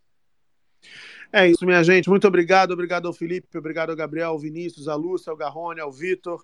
GG, boa noite, GG. Obrigado pela parceria de sempre. O papo hoje foi mais pesado do que a gente está habituado a, a ter aqui no Space, né, GG? Às vezes é mais fácil falar da Cariúcho e da Raquel Scheherazade, mas a realidade se impõe, a gente precisa falar de coisa séria de vez em quando, né, Barroca? Pois é, né? Mas a gente consegue traçar um paralelo entre aqueles, né? Não, não consegue não, traçar não, paralelo. Tentar, não vamos tentar. Muito obrigado aqui pela presença de todo mundo, galera. E sigam, e, oh, gente, pelo amor de Jesus, segue o pessoal aqui. Pô, o Vitor trazendo conhecimento aqui, poderia estar organizando a vida dele, a agenda, dormindo, descansando. O Garrone, o Vinícius, correspondente jornalista co correspondente no continente africano, Lúcia dando um show de direitos humanos e misturado com um pouco de Augusto Cury, com palavras de sabedoria, enfim, Felipe, o Gabi, segue esse povo aí, me segue também, tá? Porque a gente gosta de um seguidorzinho, tem perdido, não sei o que está acontecendo comigo. E o Muca, claro, este fazendeiro que está ao meu lado. Segue a gente, pessoal. Um beijo. É isso, gente. Obrigado pelo papo, obrigado por terem passado a noite aqui com a gente. Vamos torcer para que esse noticiário abrande nos próximos dias e se, se a coisa continuar complicada, quem sabe mais para frente a gente volta aqui a fazer uma outra rodada de conversa. Um beijo para você, boa noite, uma boa terça-feira, que a gente tenha notícias melhores nessa terça. Até a próxima, tchau, tchau.